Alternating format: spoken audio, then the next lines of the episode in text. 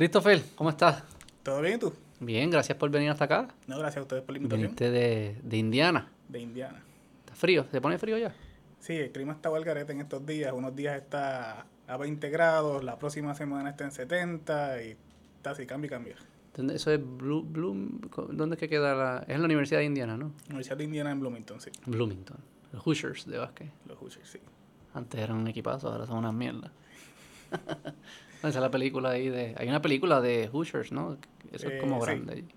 Eh, está la película de Hoosiers y estaba, teníamos un entre- el, el dirigente de Bobby, Bobby Knight Bobby Knight. que se mudó recientemente de regreso a la ciudad. Ah, sí. Y él es como un dios allí. Sí. él tuvo algo con Puerto Rico. él- Hubo un documental de él. Sí, yo Tú- creo que Tú no sabes que tú que estás metido en la BCN y eso. Él tuvo algo con Puerto Rico que le dijo algo algo racista contra Puerto Rico. Sí, yo creo que, el- que eso salió en el en New York en Basket. Sí, quizás fue en New York Baskets que salió. Sí, no sé si fue un documental de Bobby Knight que yo lo escuché, probablemente fue en The New, York, New York Basket, que él era el coach de, de Estados Unidos, entonces. Sí. Mira para allá. Mira, y tu expertise no es básquet. Definitivamente que no, nada que tenga que ver con deporte. Redes sociales. Eh, redes sociales, sí. Tu Eh, meta hoy es que yo salga de aquí y cierre todas mis cuentas. No, sí. eh, Eso no debe ser difícil, vamos allá. Cuéntame, ¿cómo entras en ese mundo? ¿Qué es lo que estudias de las redes sociales? ¿Cómo llegaste a ese mundo? ¿Y por qué? Mira, pues yo estoy en Indiana haciendo el doctorado en ciencias de cómputo. eh, y como parte del doctorado, pues hay que hacer una disertación. Y mi tema de investigación entonces es la manipulación de las redes sociales. Eh, esto lo vengo trabajando dentro de lo que es el Observatorio de Redes Sociales en la Universidad de Indiana, eh, que es un centro bien financiado, donde tenemos, principalmente estudiamos Twitter. Y Twitter porque, Twitter está cabrón, Twitter es tan malo. no, esa, esa es la mejor plataforma. Para perder años de vida de seguro. Estoy seguro, en el futuro hasta ese estudio. Y la gente que está en Twitter pie- pierde años de vida. Esa es mi, esa es mi hipótesis. Bueno, pero eso depende a quién tú sigas. O sea, si te pones a seguir gente que, que lo que quiere Sí, es sí. todo el día, pues... Pero en promedio, el tuitero, eh, esa, esa, eh, esa marca, yo creo que está... deja- es como los que, los que escuchan a M. También me imagino que hay algo ahí que no, no, no puede producir lo mejor de la, de la experiencia humana. sí, hay, No saca lo mejor. hay una subcultura. Sí, sí, sí, sí. Eso que estudiaba en Twitter. Eh, estudiamos Twitter y la única razón por la que nos enfocamos en esa plataforma es porque ellos hacen sus datos bien disponibles. Mm. Eh, qué sé yo, Facebook eh, en un momento tenía los datos de ellos disponibles, después surgió la crisis que ellos tuvieron de Cambridge Analytica, donde estaban tratando de, esta compañía privada tratando de manipular eh, a la gente para que votara a favor de Donald Trump en el 2016, eso se volvió un escándalo y retiraron el acceso a los datos. Explícame Cambridge Analytica bien, porque sé- lo sé así como lo he escuchado y sé más o menos, pero no sé qué fue lo que pasó y cómo lo hicieron y qué es lo que hacían. En Cambridge Analytica estaban, estaba esta aplicación, esta- qué sé yo, como un Farmville. ¿Un Eh, qué? el Farmville, el jueguito. Eh, En Facebook están esto, esta- estas aplicaciones. Que juegas dentro de la misma Facebook, juegas juegos. Es- una aplicación de juego. Exacto, están los juegos, están, qué sé yo, los quizzes y te dicen, ah, bueno, Ah, sí, esos los he visto, exacto. tú haces este Y quiz. trivia y mierdas de eso. Exacto. Eh, tanto esta aplicación y tú puedes eh, jugarlas y compartes cosas en tu newsfeed y la gente las ve, etcétera. Pues había algo similar, qué sé yo, que hacían como un, un quiz eh, en Facebook que se veía súper inofensivo. Pero en el quiz lo que estaban haciendo era que estaban recopilando datos de las personas que están eh, participando, están usando la aplicación. ¿Y cómo lo hacían? Pero porque cuando le, le doy al quiz y me pregunta si quiero compartir mi información o algo así. Exacto. Y le decía, sí, dale, cógela. Sí, ahí es ahí que me cogieron cuando hice eso. Ok. Que es lo que todo el mundo hace que Sí, sí. la computadora. Eh, ¿Usted está de acuerdo? Sí. Porque es un documento, qué sé yo, de 80 páginas que usted no va a leer. Mí me tripea que ahora algunos te obligan al scroll. Como si lo estuvieras leyendo. Eh, está bien, está bien. Y por lo menos te obligan a, a scrollear. Pero nadie, lo, nadie lee nada de estas cosas. Exacto. Eh, y entonces la gente, en la medida en que usaba la aplicación esta, pues le estaba soltando información personal a esta, a esta otra gente que estaba corriendo la aplicación y esa información se seguía moviendo, eventualmente termina en manos de, de gente que lo que busca es hacerte targeting de anuncios. Y ese es el problema grande. Eh, Facebook, a diferencia, qué sé yo, de la televisión, en la televisión pues tú no puedes coger a qué televidente tú le muestras un anuncio. Claro. Tú le enseñas el anuncio a todo el mundo. Facebook te permite eh, ser bien específico con quién va a ver tu anuncio. Ujú. Así que, qué sé yo, eh, yo quiero buscar eh, gente en Indiana que son mayores de edad, eh, que son retirados, que son retirados, qué sé yo, que tienen un, un Sí, perfil unas bien características. específico, que tú crees que, que si tú le enseñas este anuncio, pues ellos van a simpatizar contigo. Claro. Y eso es lo que, lo que ellos hacían, que se enfoque, miraban estos datos y, y entonces eh, se enfocaban en estas personas específicas para tratar de convencerlos de que ellos votaran de una manera o de otra. Ok. Y esto, pues básicamente, qué sé yo, eh, te enseño un anuncio de que Donald Trump es el salvador de los Estados Unidos y va a salvar eh, a la raza blanca Sí, sí. para tratar de, de, de convencer a todos estos racistas de, de Indiana. ¿Estás hablando de tu barrio? No, pero es, es verdad. sí, ¿sabes? sí, ajá. Allí hubo, hubo un clan bien grande del, del KKK. Ahí no fue que empezó. Sí. El que, que empezó en Indiana, sí. verdad. Y sí, que y todavía no me hace sentido porque Indiana fue de, de los estados que más soldados contribuyó a, A la guerra a la guerra civil. civil. Y ellos son, sí, es como en el, le- esos que le llaman sur, pero que no, no es, geográficamente no es necesariamente sur, es como que ese medio, el, Sí, estamos en el Midwest. ese, Este, Ohio y eso. Exacto. Entonces, que pero, ok, hacían eso, no entiendo por qué tiene de malo eso, eso, eso es lo que hace todo el mundo, ¿no? Es lo que hace todo el mundo. ¿Qué, por, qué, por qué esto Pues- fue un escándalo? Yo no entiendo todavía. Bueno, lo que pasa es que esta gente, tú le das los datos porque tú quieres hacer un, un cuisecito. Tú no quieres que, que te vengan a manipular. Pero eso lo hacían antes. No, ellos no eran los únicos que lo hicieron, ¿no? Las marcas me imagino que compraban los datos de que esta persona hace esto, que tiene estos intereses, juega este juego, le gustan estos colores y entonces te mercadean las tenis, whatever, del color que sea. O sea, Eso. como que eso es lo que estaba haciendo todo el mundo. Sí, Obviamente no, lo iban a hacer los políticos, no, no entiendo. Todavía no entiendo cuál es el escándalo detrás de esto. Es la cuestión de, de, de, de que te cogieron de bobo, de, que te trataron de vender algo de una manera, pero te- era con un propósito nefasto. Porque los mismos de Cambridge Analytica eran los que tenían el quiz. O sea, Eh, ellos hicieron el quiz. Entiendo que sí. Ah, ok. O sea, que no fue que el quiz lo hacía otro y, y Cambridge Analytica le compró los datos a los del quiz y entonces hicieron el targeted marketing. Fue que ellos y se inventaron un quiz y de ese quiz entonces sacaron la data que querían, que en verdad no, era- no le importaba un carajo el quiz, era solo para vender. Sí, si no me equivoco, sí. Todavía no, no, no lo veo tan mal. No, lo- no, no, no sé si bien o mal, no lo veo tan distinto a lo que yo asumía que hacía todo el mundo. Lo- bueno, lo que pasa es que una cosa es que yo te venda unos tenis, a que yo te trate de convencer de que está pasando esta crisis política y, tú, y, y yo logre cambiar tu voto. Que- y este- Yo creo que es más importante que, es- que se usen los recursos para tratar de convencerme algo político que yo entiendo que es importante, eh, más que vender tenis. O sea, como que si se usa el recurso y si se usa la expresión, me parece súper legítimo que sea para convencerme en algo ideológico. Bueno, la cuestión es donde tú trazas la línea. Eh, a lo mejor en cuestión política no tienes ningún problema, pero en cuestión de, qué sé yo, la vacuna, pues ahí es diferente. Eh, Sí. Y pues tú puedes decir, pues yo estoy vacunado, a mí no me importa que la gente se vacune o no, Mm.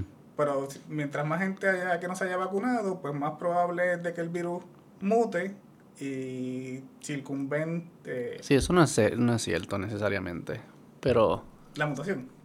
que sea porque haya menos gente vacunada.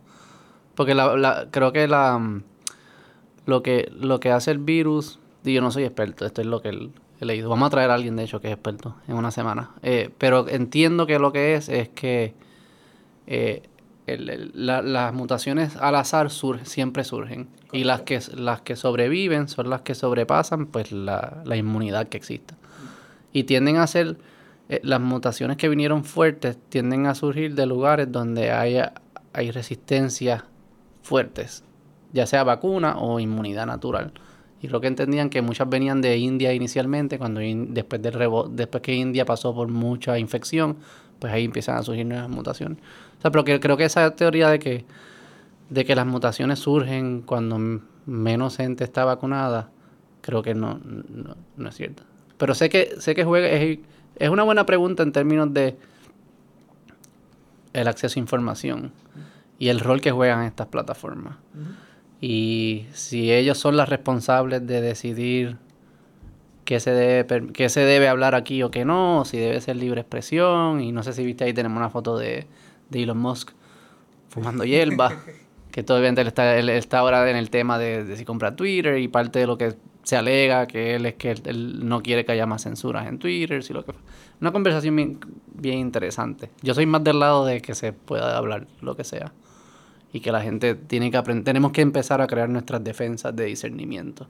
Pero ahí tú me puedes dar varios ejemplos y evidencias de que es bien difícil hacerlo porque estás compitiendo con mucho dinero, robots y lo que fuese. Exacto. Ok, Y in- no, in- pruébame mal. y no solamente con robots, tienes también, eh, qué sé yo, eh, prensa regular que te publica unas noticias de un área de un noticiero que son eh, validadas, a quien las verificó, estos son datos 100% ciertos. Y esas mismas páginas tienen también secciones de opinión, en donde cualquier loco manda una carta y si al editor le gusta, pues te la publica. Y hay unas páginas que no son bien explícitas en qué artículo es una opinión y qué artículo es una noticia de verdad. Claro.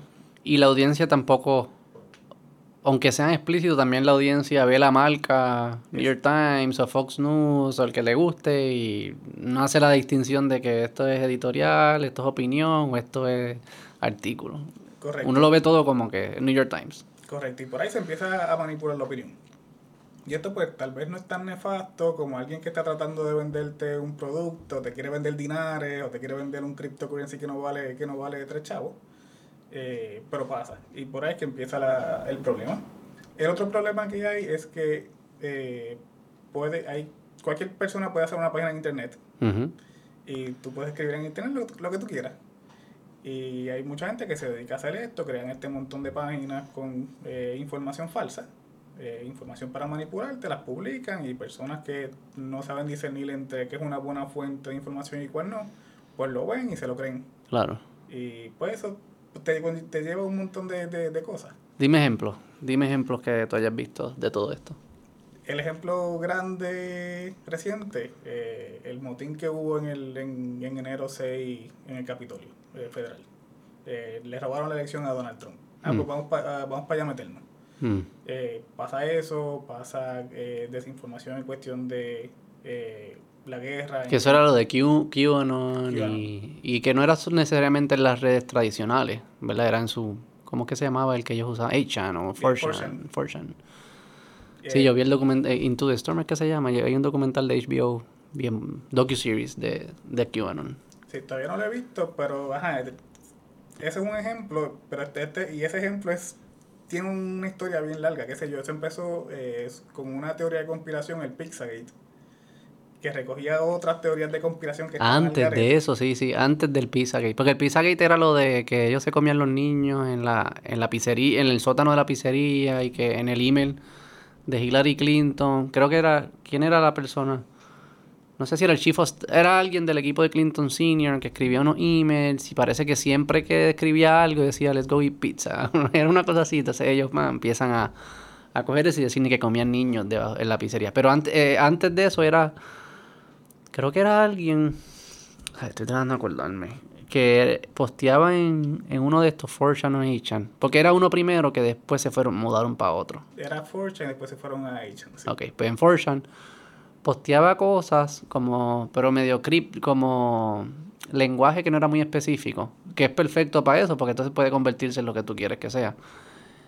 Prediciendo que iban a pasar cosas, ah, va a pa- van a nombrar a este, o va a pasar algo grande mañana, y al final le ponía Q. Porque creo que Q significa un, el código de seguridad de, Top la secret, de Top Secret. Tiene acceso a la información más Top Secret. Y entonces las, las pegaba, o las semi pegaba, porque también si, como era tan ambiguo, pues podía ser cierto si tú querías que fuese cierto. Y así se fue creando una, una como que un, un patrón, y él seguía dropeando y la gente, ah, va, va, le encantaba. Porque a la gente le encanta también como que tener información que más nadie tiene y ser parte del grupo in the insight, como que siempre tenemos esa hambre de saber esa información. Pero también creo que después pasó cuando brincaron al nuevo al nuevo site que cambió el patrón. Y ahí sospechaban que dejó de ser alguien que está in the inside y empezó a ser alguien, whatever, del mundo de internet como un trolero y qué sé yo, y por ahí se va. Y esto lo explican todo en Into the Storm, creo que se llama. Bien interesante. Sí, y el problema que tienen estas plataformas, en particular en es que cualquiera puede publicar y, y no hay un identificador único. Pero en las otras también, ¿no? Eh, en bueno, Twitter y en, en, tu- Facebook. en Twitter tú tienes tu nombre de usuario y, Pero puedes crear- y hay, y hay un identificador único. Tú no lo ves, pero existe. Como que tu cuenta Claro. eh, Beto está atada con este número único. Tú puedes cambiar tu, tu nombre de usuario, pero tu- el número se queda igual. Como un ID. Exacto, como tu se- seguro social. Seguro social. Pero sí puedo crear mil cuentas anónimas. Sí. En todos, ¿verdad? Todavía no ha habido ninguno que haya como una identidad atada a tu persona No. física. Eh, Facebook trata de atarte a que tú le pongas tu nombre real, pero ellos no tienen forma de validar eso. Y nadie te pide un upload de un ID ni nada todavía. No. No, porque eso entonces va en contra de lo que ellos quieren, que es que la plataforma crezca rápido. ¿Y qué es lo que pasa aquí? Eh, hay como... Parece que estamos haciendo como un experimento social live. ¿Cuántos billones de personas usan, usan las redes? En Twitter tenemos 300 millones activos en promedio mensualmente. Eh, Facebook está en los billones, aunque ya en el último quarter la cantidad de usuarios que ellos tienen empezó a bajar. Así que la gente se está cansando de, de, de lo que está viendo en las plataformas. Eh, pero el problema es que ya esto está aquí y no hay forma de ir para atrás. Es imposible que tú prendas el televisor y no veas que te, está- estén tratando de mandar a una página de Facebook o de Twitter para... Y, y, y hasta las las- las decisiones importantes de los políticos, los países, lo que sea, se, se distribuyen por estas redes. Sí, y- Trump tuiteaba y eso era, esa era la palabra del presidente, como bien dice, ¿no? Sí, el presidente en vez de pararse en el, en el podio, en el, en Sí, el sí. press room de, de Casablanca, sí, se tiraba las, lo- las loqueras estas, igual con, con Moss, hasta que llegó el, el, Securities and Exchange Commission le dijo, mira, este, tú no puedes estar tirando estas loqueras. A mí me gustan las loqueras. Pero es un experimento que, ¿sabes? Esto no, nunca habíamos tenido. Nunca podíamos comunicarnos todos a la vez, todo el tiempo. Y fue como que, vamos a aprenderlo, vamos a dar león, todo el mundo, a la vez, y vamos a ver qué pasa. Eh, Y, Y, el- lo que ha pasado es, es- es interesante. No es todo malo, me imagino, pero sí se ha dado unas dinámicas que quizás no, no anticipábamos.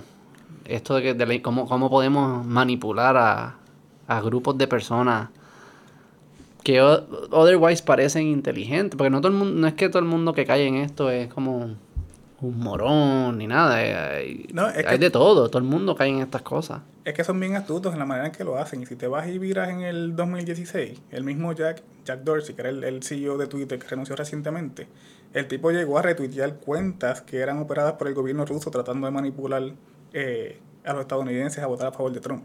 O sea, cuando el mismo CEO de la compañía no se da cuenta de que está haciendo, de que, de que está cayendo de bobo por, por esto, eh, estas naciones estados, pues ¿Y eran y esas eran personas corriendo cuentas o eran hasta bots corriendo cuentas? hacen una combinación, tienen, eh, hay, ok, hay, do- hay un espectro de, Explícanos todo, dale. de vamos. manipulación. La forma más boba es que, qué sé yo, yo tengo, yo soy un gobierno autocrático y tengo 500 empleados en un, en un almacén, todos sentados con su computadora, escribiendo 24/7, etcétera. ¿Y qué escriben? Es para joder. Eh, ya sé, qué sé yo, eh, quieren hacerte cambiar de, de opinión sobre un tema o quieren que tú te, mo- te molestes que, con un candidato. Ajá, eh, por ahí va la cuestión. este Y el, el problema de eso es que eso es bien caro. Porque tienes 500 personas Claro. que tienes que, que pagarle y tienes la luz, el Digo. baño, etcétera Eso, todo eso cuesta dinero. En el otro extremo tienes la automatización completa. Tú dices, ok, ya no voy a tener humanos, a lo mejor tengo cinco personas que se encargan de escribir estos programitas de computadora y este único programa opera 50.000 cuentas. y ya fuiste de 500 a 50.000 y solamente le estás pagando a cinco personas para que corran esta operación. ¿Y qué escriben? ¿Qué ¿Cómo uno codifica ese programa? ¿Cu- ¿Cuál es la lógica atrás de esos programas de bots?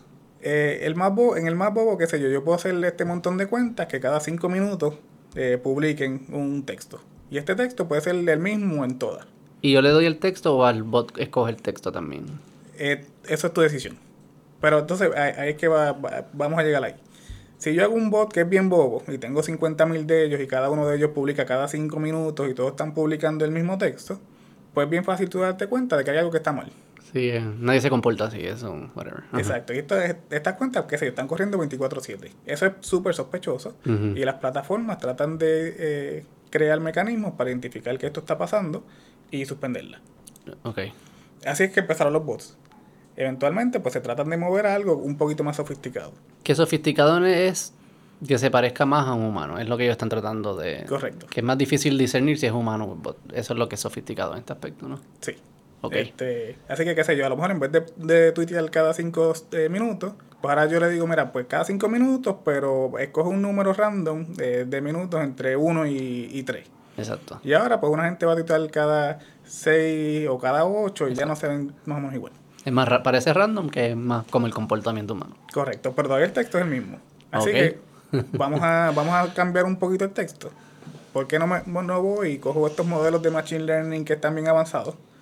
Este, y yo cojo un texto, lo paso por el modelo, el modelo me lo parafrasea y estoy llevando el mismo mensaje, la misma narrativa, pero con un texto diferente. Y ahora, ¿cómo tú eh, discernes que esto es una persona o es una computadora? Ya no puedes. ¿Hay trucos? ¿Cómo tú, ¿Cómo tú lo harías? Tú que sabes y has visto mucho. ¿Cómo, tú tratas de discernir si te está hablando un bot o una persona? Eh, nosotros tenemos una herramienta que se llama Botometer. Eh, y es para Twitter. Ahí tú vas, tenemos una página, tú vas, entras el nombre de usuario y basado en, en unas características que, que, nosotros hemos identificado de cuentas en el pasado, pues te trata de decir, mira, esta cuenta es inauténtica o no. Eh, con una probabilidad, porque nunca podemos estar certeros de si una persona, si una cuenta es una persona o no. Porque hay personas que se comportan como bots. Se ven como. parecen bots, pero son o es un bot o es un anormal. Exacto. Esto es, qué sé yo, gente que a lo mejor no tiene nada que hacer todo el día y está en la ah. computadora retuiteando. Eh, Ricky, Ricky vuelve. Hay bots que son mejores que humanos. Pero sí.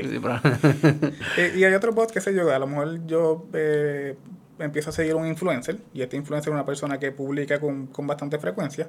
Así que yo en vez de decirle publica cada cinco minutos con, alguna variación, pues le digo, pues mira, está pendiente a esa cuenta y cuando esa cuenta tuitee, tú vas a tuitear también.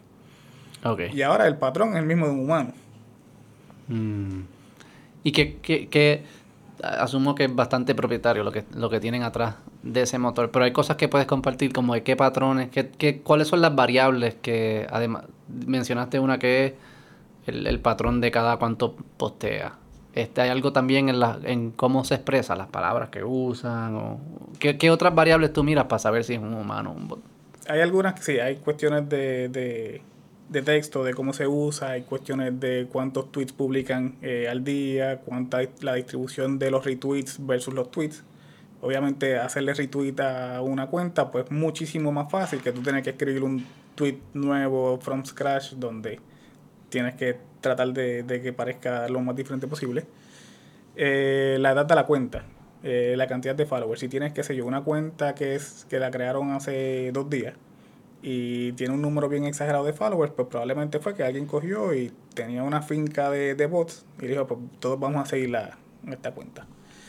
Eh, son, qué sé yo, tenemos más de, de, mil features que usamos en el modelo y entonces el modelo trata de determinar eh, qué es la que hay. Pero van a perder, ¿verdad? Porque a la misma vez que ustedes se ponen más sofisticados, ellos también se... No van a perder, pero va a ser una, es un arms race que nunca terminará. Exacto. Eh, y, ese es un tipo, este es un tipo de bot, hay otros tipos de bots que son los, los que yo me enfoco más, que son coordinados. Ok. Así que, qué sé yo, anteriormente pues a lo mejor tenías una sola cuenta que estaba haciendo esto, pero ahora tienes eh, 10 cuentas que están haciendo la misma cosa a la misma vez. Y así fue que, se movieron la, la cuestión del 2016. De estas cuentas, pues a lo mejor pasan todo el día tuiteando fotos de gatos. Mm. Y unos gatos no son, no son nada malos y a la gente les gusta y les, siguen la cuenta. Y entonces a las 6 de la tarde, cuando la gente sale del trabajo, está en el tapón, cogen y empiezan a tuitear eh, sobre un tema polarizante. Mm, el mismo, la misma cuenta del gato, que posteaba gato. Exacto. Y entonces, de momento, pues hay este montón de cuentas que están haciendo esto. O sea, que entran, es como consigo acceso y audiencia con cosas no controversiales y una vez te tengo y te tengo en el tapón o lo que fuese, poco a poco se empiezo a introducir estos temas más controversiales. Y entonces, qué sé yo, yo tengo este corillo de cuentas y yo te digo, mira, pues sigue esta cuenta, que también eh, no publica fotos de gatos, publica de perros. Y esta publica de una mezcla de dos. Y tú, las, y tú sigues este corillo. Y porque te pareció que eran inofensivas y de momento todas empiezan a hacer lo mismo. Y esto crea estas cámaras de eco. Donde a lo mejor tú no tenías una opinión en particular sobre un tema. Eh, y de momento tú empiezas a ver que este corillo de gente todos piensan igual y tú empiezas a creer que esto es una opinión, una opinión generalizada. Todo el mundo piensa de esta manera sobre este tema, así que a lo mejor originalmente me sonaba el garete, pero cuando veo que... que, hay más gente que piensa así...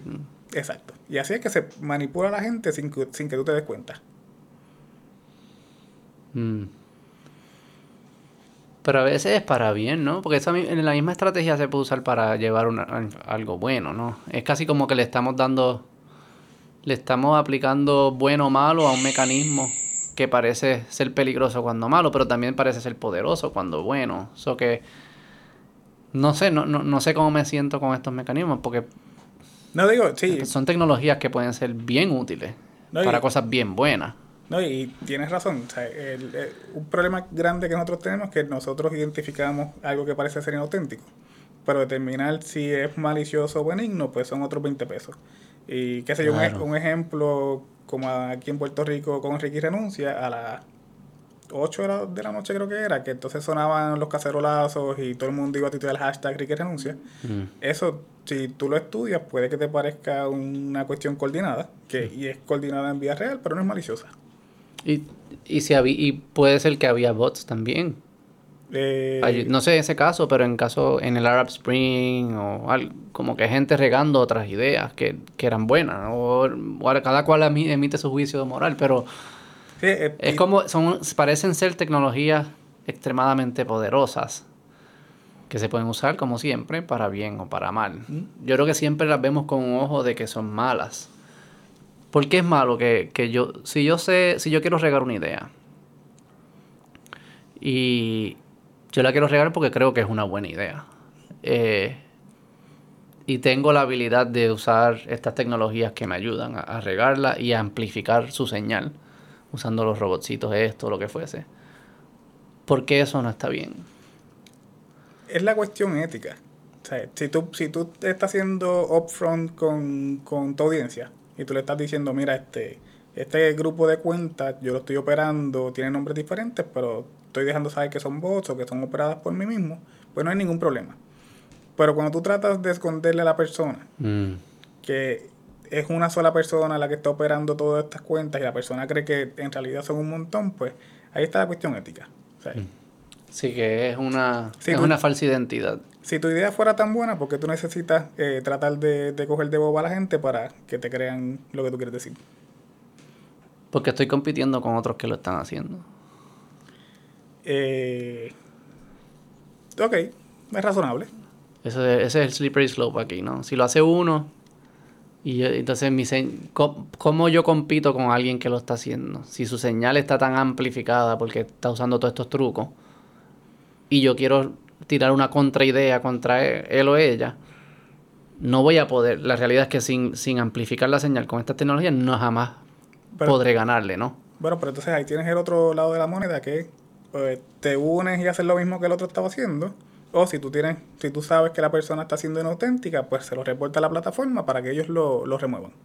Y funciona, eso funciona, esos mecanismos. Eh, sí, y ahí también hay una cuestión de acceso. Eh, las herramientas que nosotros desarrollamos en el laboratorio las usaron eh, en el 16 y en el 20, eh, campañas políticas para oficinas federales en Estados Unidos, donde tenían estos equipos de voluntarios, eh, identificaban, eh, monitoreaban eh, hashtags en específico sobre algún candidato o alguna eh, carrera política. Cuando identificaban cuentas que les parecían sospechosas, se las que se lo dejaban saber a, Twitter y a Facebook y entonces ellos hacían su verificación independiente y suspendían las cuentas si, si entendían que eran falsas. ¿Y cuán fácil es recrearlo? ¿No? Porque me imagino, tú me, me borras esta. Me borra 50, 50 más, me borra 50, 50 más, me borra 50, 50 más. Como que es in- esto no se acaba porque es darle un botón. Exacto. Y el problema que hay, bueno, si, si tú vas a crearte una cuenta, tienes que crear un email, y, porque el email está atado a la cuenta, Exacto, sí. y tienes que registrarte entonces en la plataforma Sí, sí. y La que- limitación es emails. y, no, pero y, no se acaban tampoco. no, y audiencia. De que entonces tienes una cuenta nueva que es falsa, pero tiene cero seguidores. Sí, tienes que empezar. O sea, sí, hay- es, un, es un bloqueo. O sea, tienes que empezar de nuevo, pero no te impide seguir trata- haciéndolo de nuevo. Y probablemente vas a llegar a la audiencia nuevamente. Y si tienes... Y me van a tumbar de nuevo y me llegan. eh. Por eso digo que pero me voy a poner más sofisticado también. Sí. Para que no sepas que entonces soy inauténtico. Y- No sé dónde termina esto. Eso es, lo, es más como... No, es bien difícil, eh, no hay, no hay forma No sé de- si termina. No termina. A menos que empecemos a lo del ID y cosas. Pero también estamos hablando de escalas internacionales. Esto no es un país nada más. escalas internacionales y la cuestión de privacidad. Uno de los, de los eh, selling points de Twitter es que no está atado a una identidad. Exacto, sí. Y es que tú puedes estar ahora mismo, qué sé yo, en Rusia y estás abogando en contra de la guerra en Ucrania, pues Putin no tiene forma de identificarte. Y whistleblowers también, que puedan, claro, decir información cuando y no sean identificados o identificables. Eso que es, como un mal que pues, tenemos que, que, vivir con esto.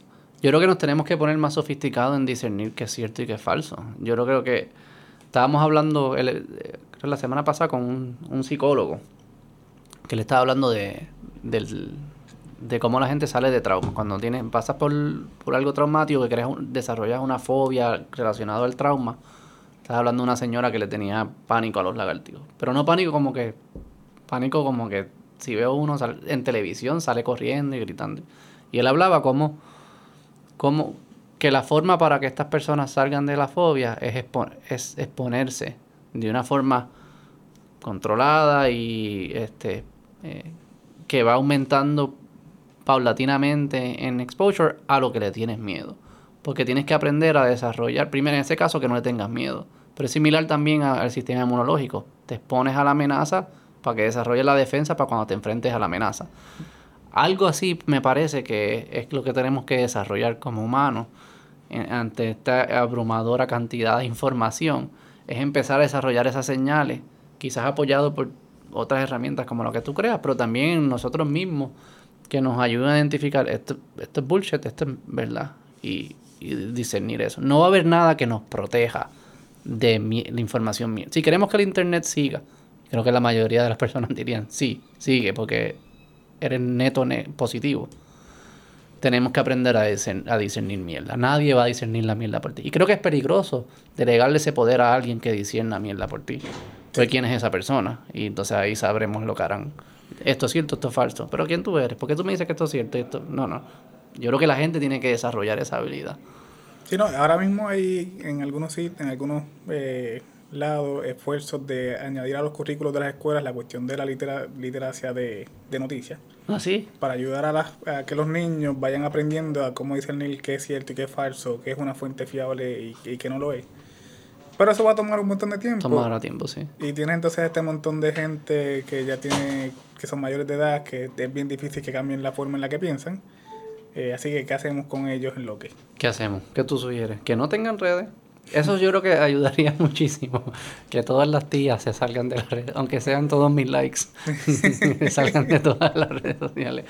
Yo no sé si le ha venido bien a esa regeneración, las redes sociales. Porque ellos lo tenían ya la vida ya lo habían hecho, ya está, lo tenían mangado y ahora es como que parecen unos anormales en las redes. Paren.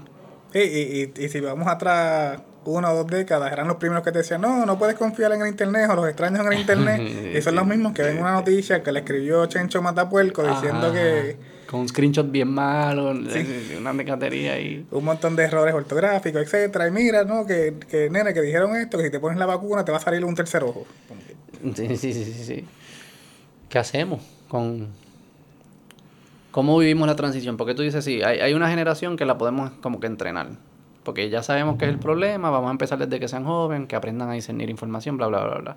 Pero la gran mayoría de la población no fuimos entrenados en esto, en tener acceso a, la, a toda la información de la historia de la humanidad con personas tratando de convencerte en algo con acceso directo a ti, que te pueden escribir, no sé ni quién tú eres y te puede llegar un mensaje, te, te, ponen, que ya los, los estafadores antes te entregaban unos flyers bien tecatos, como que era, con lo que te estaban dando era obvio que era un estafador. Hoy en día no, hoy en día te hacen un video igual de bueno que un canal de televisión, eh, ¿sabes? Te están... Es es súper más difícil ahora discernir quién está hablando mierda y quién no. ¿Cómo le enseñamos a la gente a hacer ese discernimiento? ¿Cómo enseñamos? Yo lo veo bastante cuesta arriba. Eh, yo me iría primero por lo fácil. ¿Qué sería lo más fácil? Eh, las plataformas estas corte, por un montón de tiempo estuvieron con rienda suelta haciendo lo que les daba la gana, eh, enfocándose en sus ganancias versus en la salud de la plataforma. Y no desarrollaron, no usaron este tiempo para desarrollar herramientas más sofisticadas para encontrar estas otras cuentas. Eh, el gobierno tiene que, entonces empezar a requerirle que inviertan más de sus ganancias en tratar de, de mantener la plataforma lo más a salvo posible. Y eso no está pasando. Y sí, ahí eh, eh, entramos en la cuestión de dónde trazan la línea de esto es censorship o no, o no lo es. Sí, ¿Cómo, ¿cómo, tú lo analizas? ¿Cómo tú analizas eso, si es censorship o no? Eh, el problema es que cambia a cada rato. un ejemplo súper reciente. tuvimos en las redes sociales, se estuvo diseminando la cuestión durante la última elección de la laptop de Hunter Biden y las plataformas eh, censuraron porque esto no era cierto, etcétera, y ahora resulta que la laptop es cierta. Eh, pero eso no tenías forma de saberlo de antemano. Y las reglas van cambiando en la medida en que aprendemos cosas nuevas, igual que la ciencia. Pero tiende a tender para un lado. Eh, no estoy seguro de eso. Porque vas a tener, qué sé yo, eh, un argumento que usan los conservadores es que dicen, mira, este, estas plataformas la corren en Silicon Valley y esto es un montón de gente de izquierda. O sea, pero el, lo de la computadora de Biden decidieron que no era newsworthy. Y, o que no se podía ver. Eran, dieron dos razones. Una que no era newsworthy y pero la otra era que no se podía validar que, que era verídico. Pero acá rato sacan información los medios de comunicación de cosas que no son verídicas o son pseudo verídicas y nadie, y nadie dice nada. Como que parece también que escogen algunos eventos, quizás es más, quizás es casualidad o quizás es conspiración, pero obviamente los que creen en conspiraciones ven esas cosas y dicen, espérate, eso está coordinado, porque hay un patrón de que siempre es como para un lado, que fallan. Eso depende del medio que, no, no, pero las redes, que las redes. No, no, que las redes. Eh, ah, bueno, en las redes vas a tener Que las redes saquen. O no, esa noticia fue bien controversial por eso, ¿no? Pero, pero ¿por qué? ¿Por qué esa noticia la, dices que no tiene evidencia de que sea cierta y por ende la sacas hasta que pueden probar que sea cierta? Y otras que atacan al otro candidato, digamos, no lo hacen. Es como que el estándar no, no, parece que sea tan claro. Parece que es muy caso a caso, no está bien definido. Y eso es lo que parece desde afuera. Y al no estar bien definido, quizás los dos, los dos lados lo verán con sus ojos, pero al no estar bien definido piensan que está beneficiando a uno por encima de otro. Sí. ¿Y cómo ellos llegan a esas decisiones de qué es eh, ok y qué no lo es?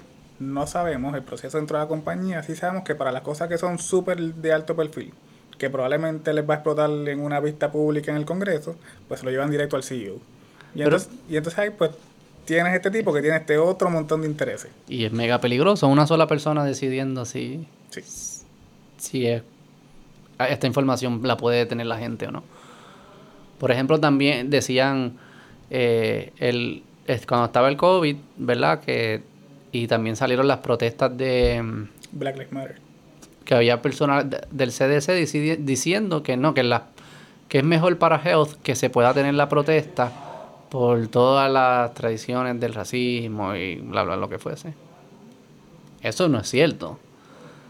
Bueno, si, se hace correctamente la protesta con mascarillas. Sí, pues. pero algunas era como que para algunas cosas sí pueden salir, pero para otras no. O sea, ¿por qué la protesta de Black Lives Matter sí, si la haces correctamente se puede, pero otras cosas no se pueden? Porque es peligroso. Pero eso nadie lo censuró ves como que parece jugar mucho el rol de la ideología de las personas que están tomando la decisión. Yo no estoy juzgándolo, yo fuese igual, yo no estoy diciendo que yo fuese distinto. Es difícil abandonar tu ideología cuando estás analizando estas cosas. Pero a mí lo que más me, deja saber eso es que quizás no debería haber grupos de personas que deciden qué se puede y qué no se puede. Bueno, pero entonces que terminas con, con, con cuanta lo que era ahí en el internet. Eh, qué sé yo, Sandy Hook fue fue embuste, estos eran actores de crisis que, fabricaron las noticias.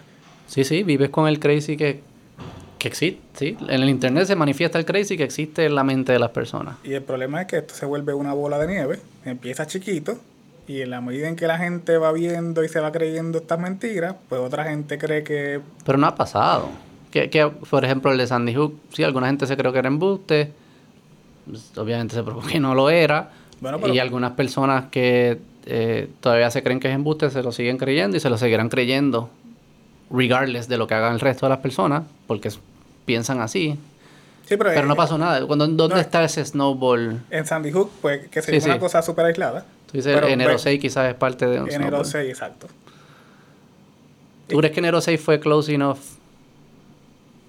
a algo catastrófico como para decir hay que, hay que estar dispuesto a limitar la libertad de expresión? No es limitar la libertad de expresión.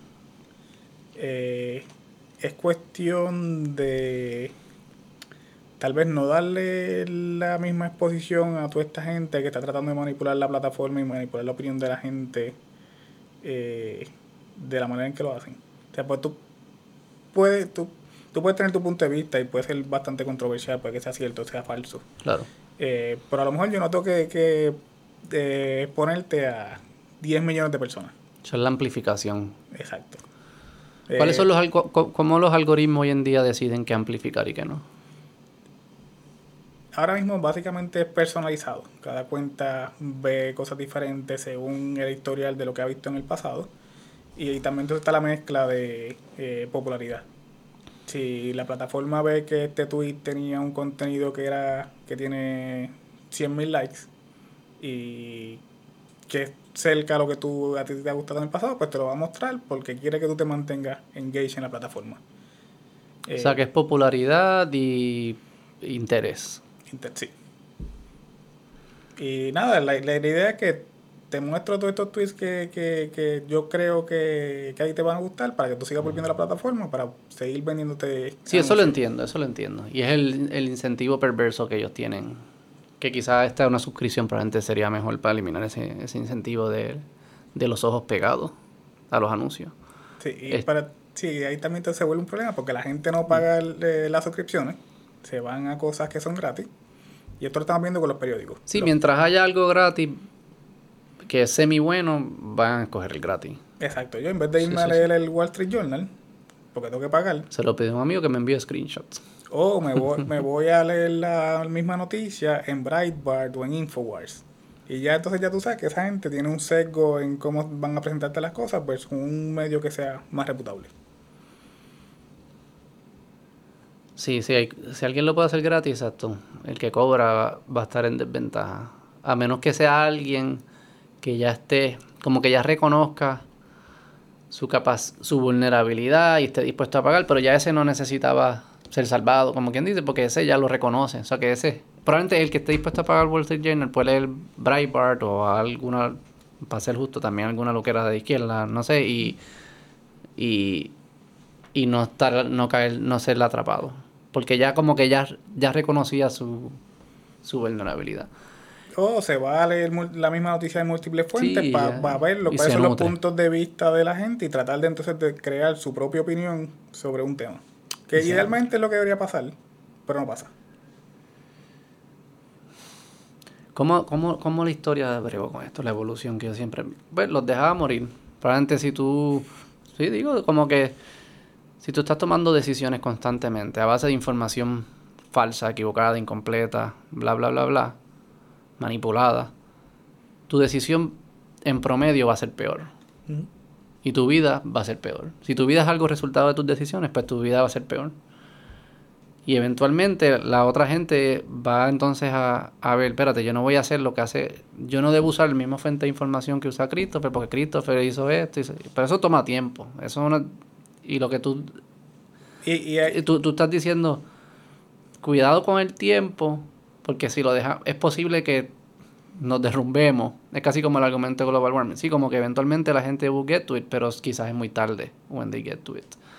Ahí yo no estoy tan seguro como que si me gusta, no en global warming, en, este tema, si me gustaría intervenir el proceso natural o que los que están tomando más decisiones, que, que se jodan, aún sabiendo que el que se joda duele y puede doler, te, va a salpicar a ti, porque va a haber consecuencias no solo para ellos, no se aíslan, todo el mundo se va a ver afectado. Pero es que no sé si hay otra forma. No, y ese es el problema. Si, si fuera un daño que fuera únicamente a la persona, pues mira, si te quieres tirar del techo, tírate, problema tuyo. Pero cuando eso tiene repercusiones en, a nivel de la sociedad completa, pues ¿qué hacemos? Lo que también hay que entender es que la intervención también tiene su, su eh, ¿cómo se dice? Consecuencias, unexpected, consecuencias inesperadas. Y salpica también. O sea, la intervención no va a ser perfecta tampoco. O sea, vamos a bloquear noticias que quizás no eran importantes que le llegaran a esa persona en ese momento y le hubiese quizás salvado la vida o lo que fuese. O sea, vamos, es eso, ¿no? No, no, no, no debemos pensar tampoco que la intervención va a ser perfecta. No, y, y la no intervención es imperfecta. No, es, es cuál de las dos imperfecciones parece ser más va, mejor. A ser, va a ser un proceso de aprendizaje. Eh, o sea, cuando tú aprendiste a caminar y vas por ahí tropezando, te tienes que, caer. eh, Pero no lo haces si no te caes. Ese es mi miedo, ¿no? Si pretendemos que podemos aprender sin, sin caernos. Y, esa, y, ese, y- y ese supuesto, al final lo que hace es que nunca te enseña a caminar. Nunca vas a aprender a caminar.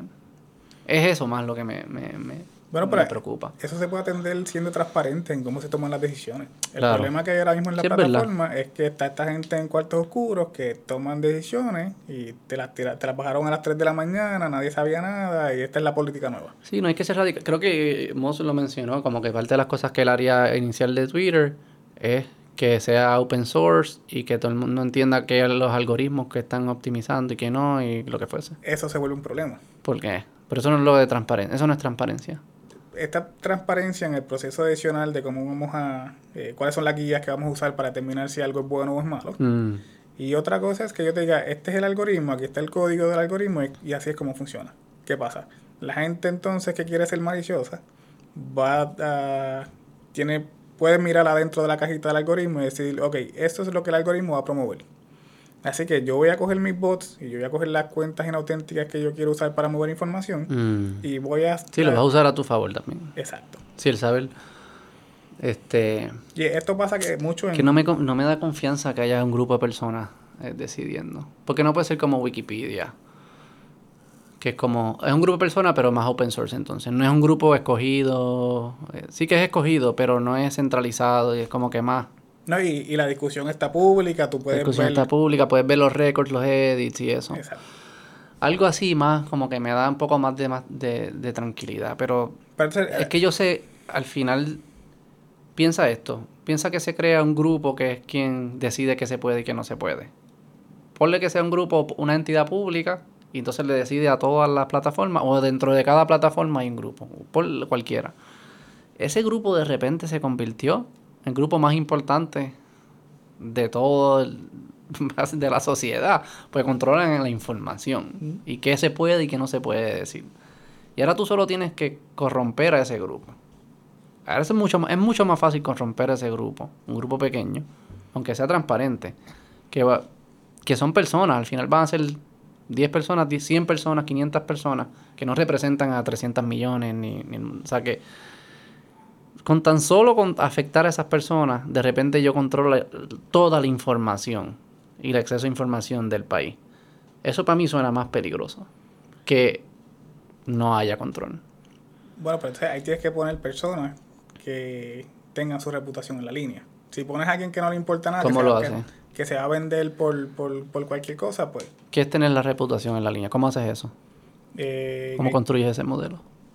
En el caso de, de la academia, pues nosotros construimos eh, reputación publicando artículos. Nuestros pares verifican si lo que nosotros estamos haciendo hace sentido. Si llegamos a la, de- usamos el método correcto y llegamos a las conclusiones correctas viendo los datos. Y así es que nosotros eh, creamos esta reputación. Eh, un político, pues no tiene el mismo incentivo. Un político te va a decir, mira, este, si tú votas por mí, pues yo te voy a mandar 800 pesos eh, mientras dure el COVID, como hizo Kamala en, en la elección. Y después que ganó, pues no, no hay, no hay, no hay 800 pesos. Resuélvete. Pero le enviaron, le enviaron. Bueno, te, mandaron tres chequecitos, pero no, no es lo mismo tres chequecitos Sí, de sí, sí, sí. 1004 a 800. Pero es distinto, exacto, sí. Pero sí, lo de Peer sí es interesante. Me parece que funciona mejor en, en las ciencias que son un poco más objetivas. Que en las ciencias que son subjetivas. Las ciencias sociales tienden a ser bastante subjetivas. Y esto que estamos hablando me parece que es más subjetivo, se parece más al, al tema de opinión, porque estamos hablando de opinión. Es, es- yo debo permitir que la gente escuche esta opinión. Bueno, pero una cosa es- ¡Wow! O sea, como que... que es que una ¿cómo? cosa Pero ¿cómo va a haber gente que... yo- eso a mí no me... es que no una cosa es opinión y otra cosa es hecho. Y eh, tú puedes tener la opinión que tú quieras, y- pero otra cosa es vender tu opinión como si fuera un hecho. O sea que tú dices, toda opinión, no pa- el, el- el filtro solo aplica para eh, posts, artículos, exposiciones que están, hace- están haciendo un claim de que son hechos. Todo lo que sea opinión se puede decir. Eso no pasa por el filtro.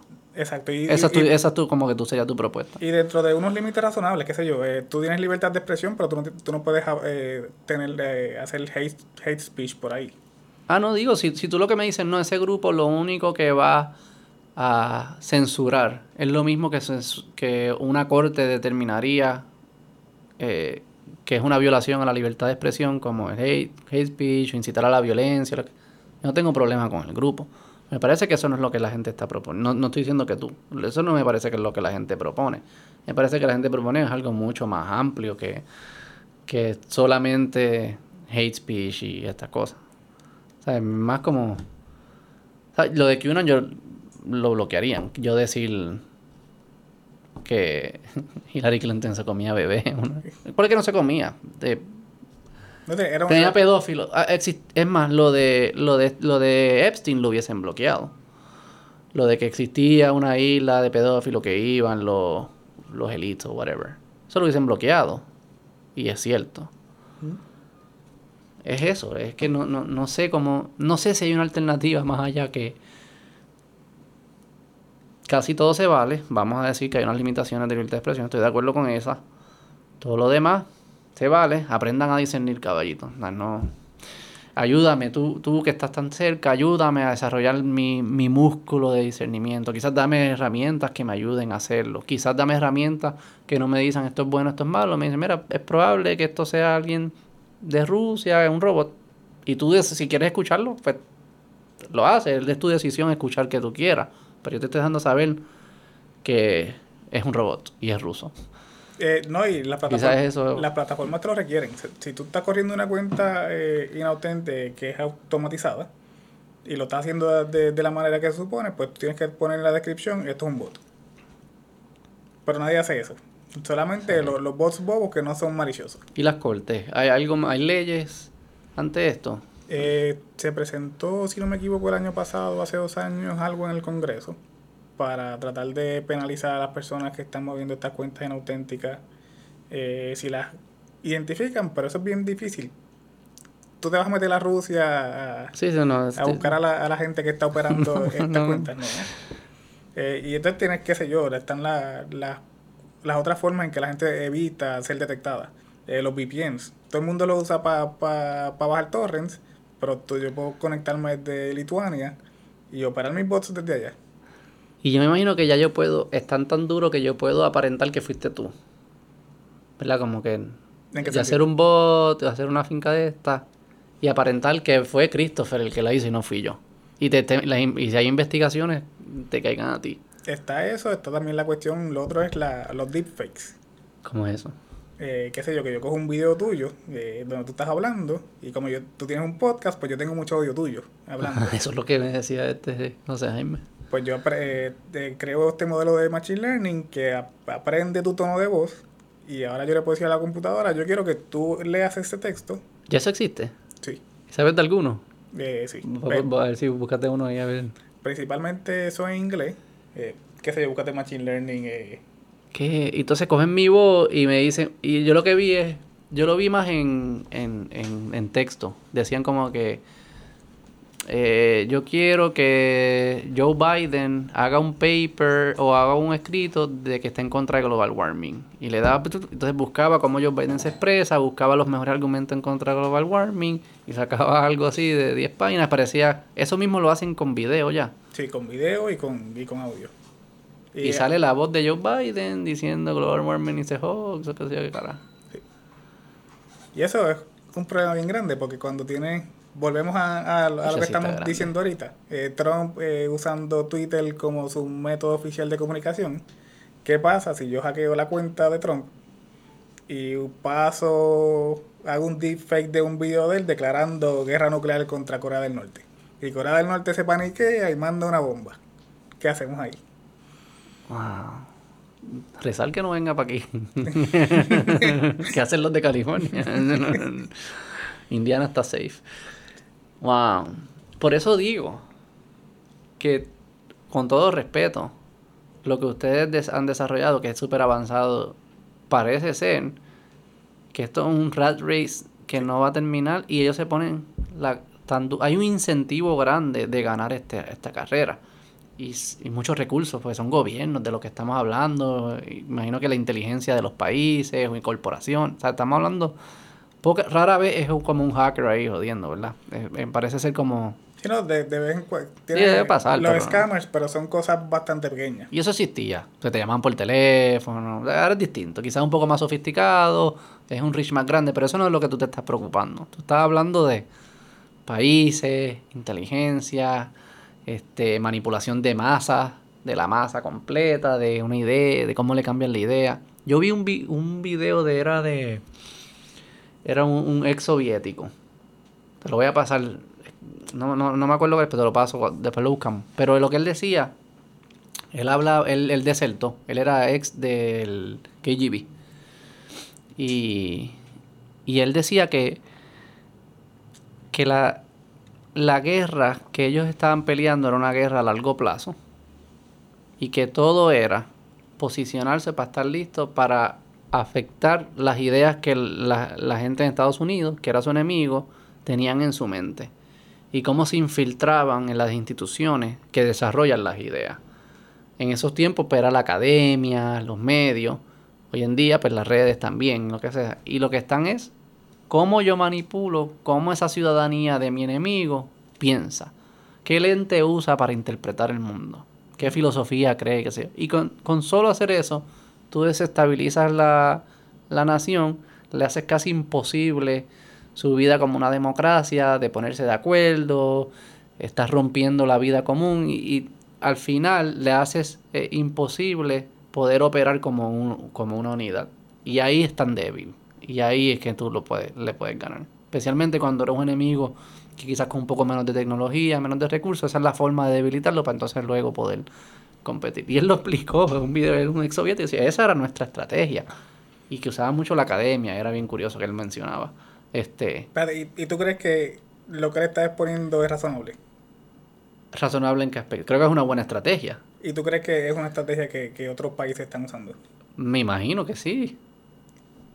Y que nosotros probablemente también. Ok, entonces ahora volvemos para atrás. Sí, sí, yo, sé, yo no estoy diciendo... ¿Cómo encaja esto con la libertad de expresión casi absoluta? No tengo... Eh, que no hay una mejor alternativa. Es más eso, ¿no? Es, es, el... Es el pretender que puedo...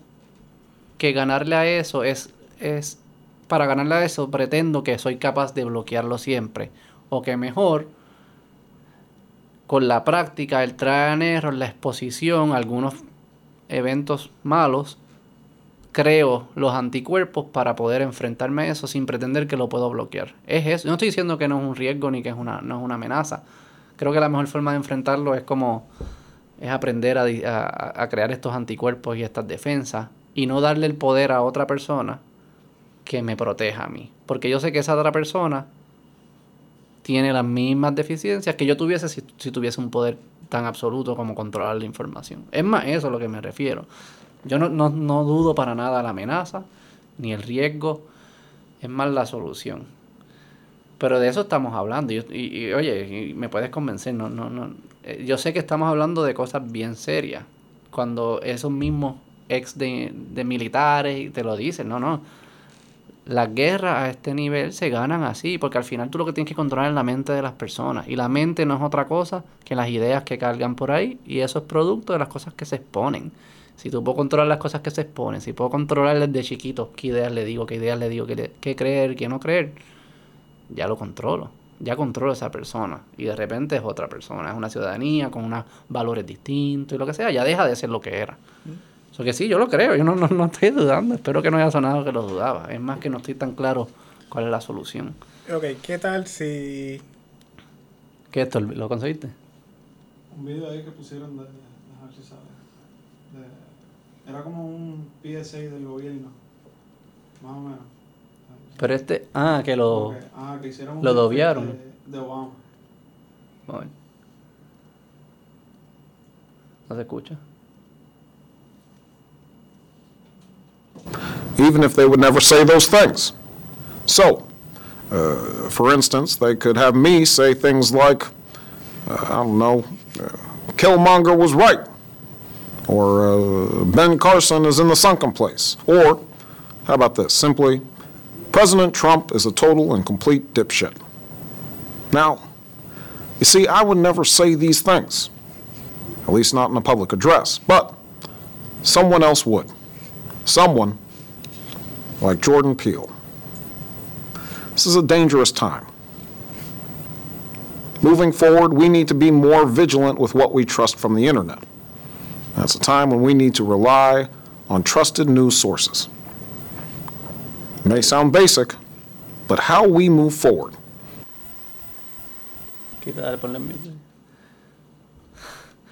Y eso es lo- y el video lo dice bien, ¿sabes? Como que estoy siendo absurdo, o sea, que tú escuchas eso y tú sabes que no lo dijo Obama. Bueno, Pero alguien que esté tratando de, de, de, de implantar una idea no va a ser tan obvio. Y va a usar palabras que Obama dice, y, pero el tono era Obama, y ese era Obama, y...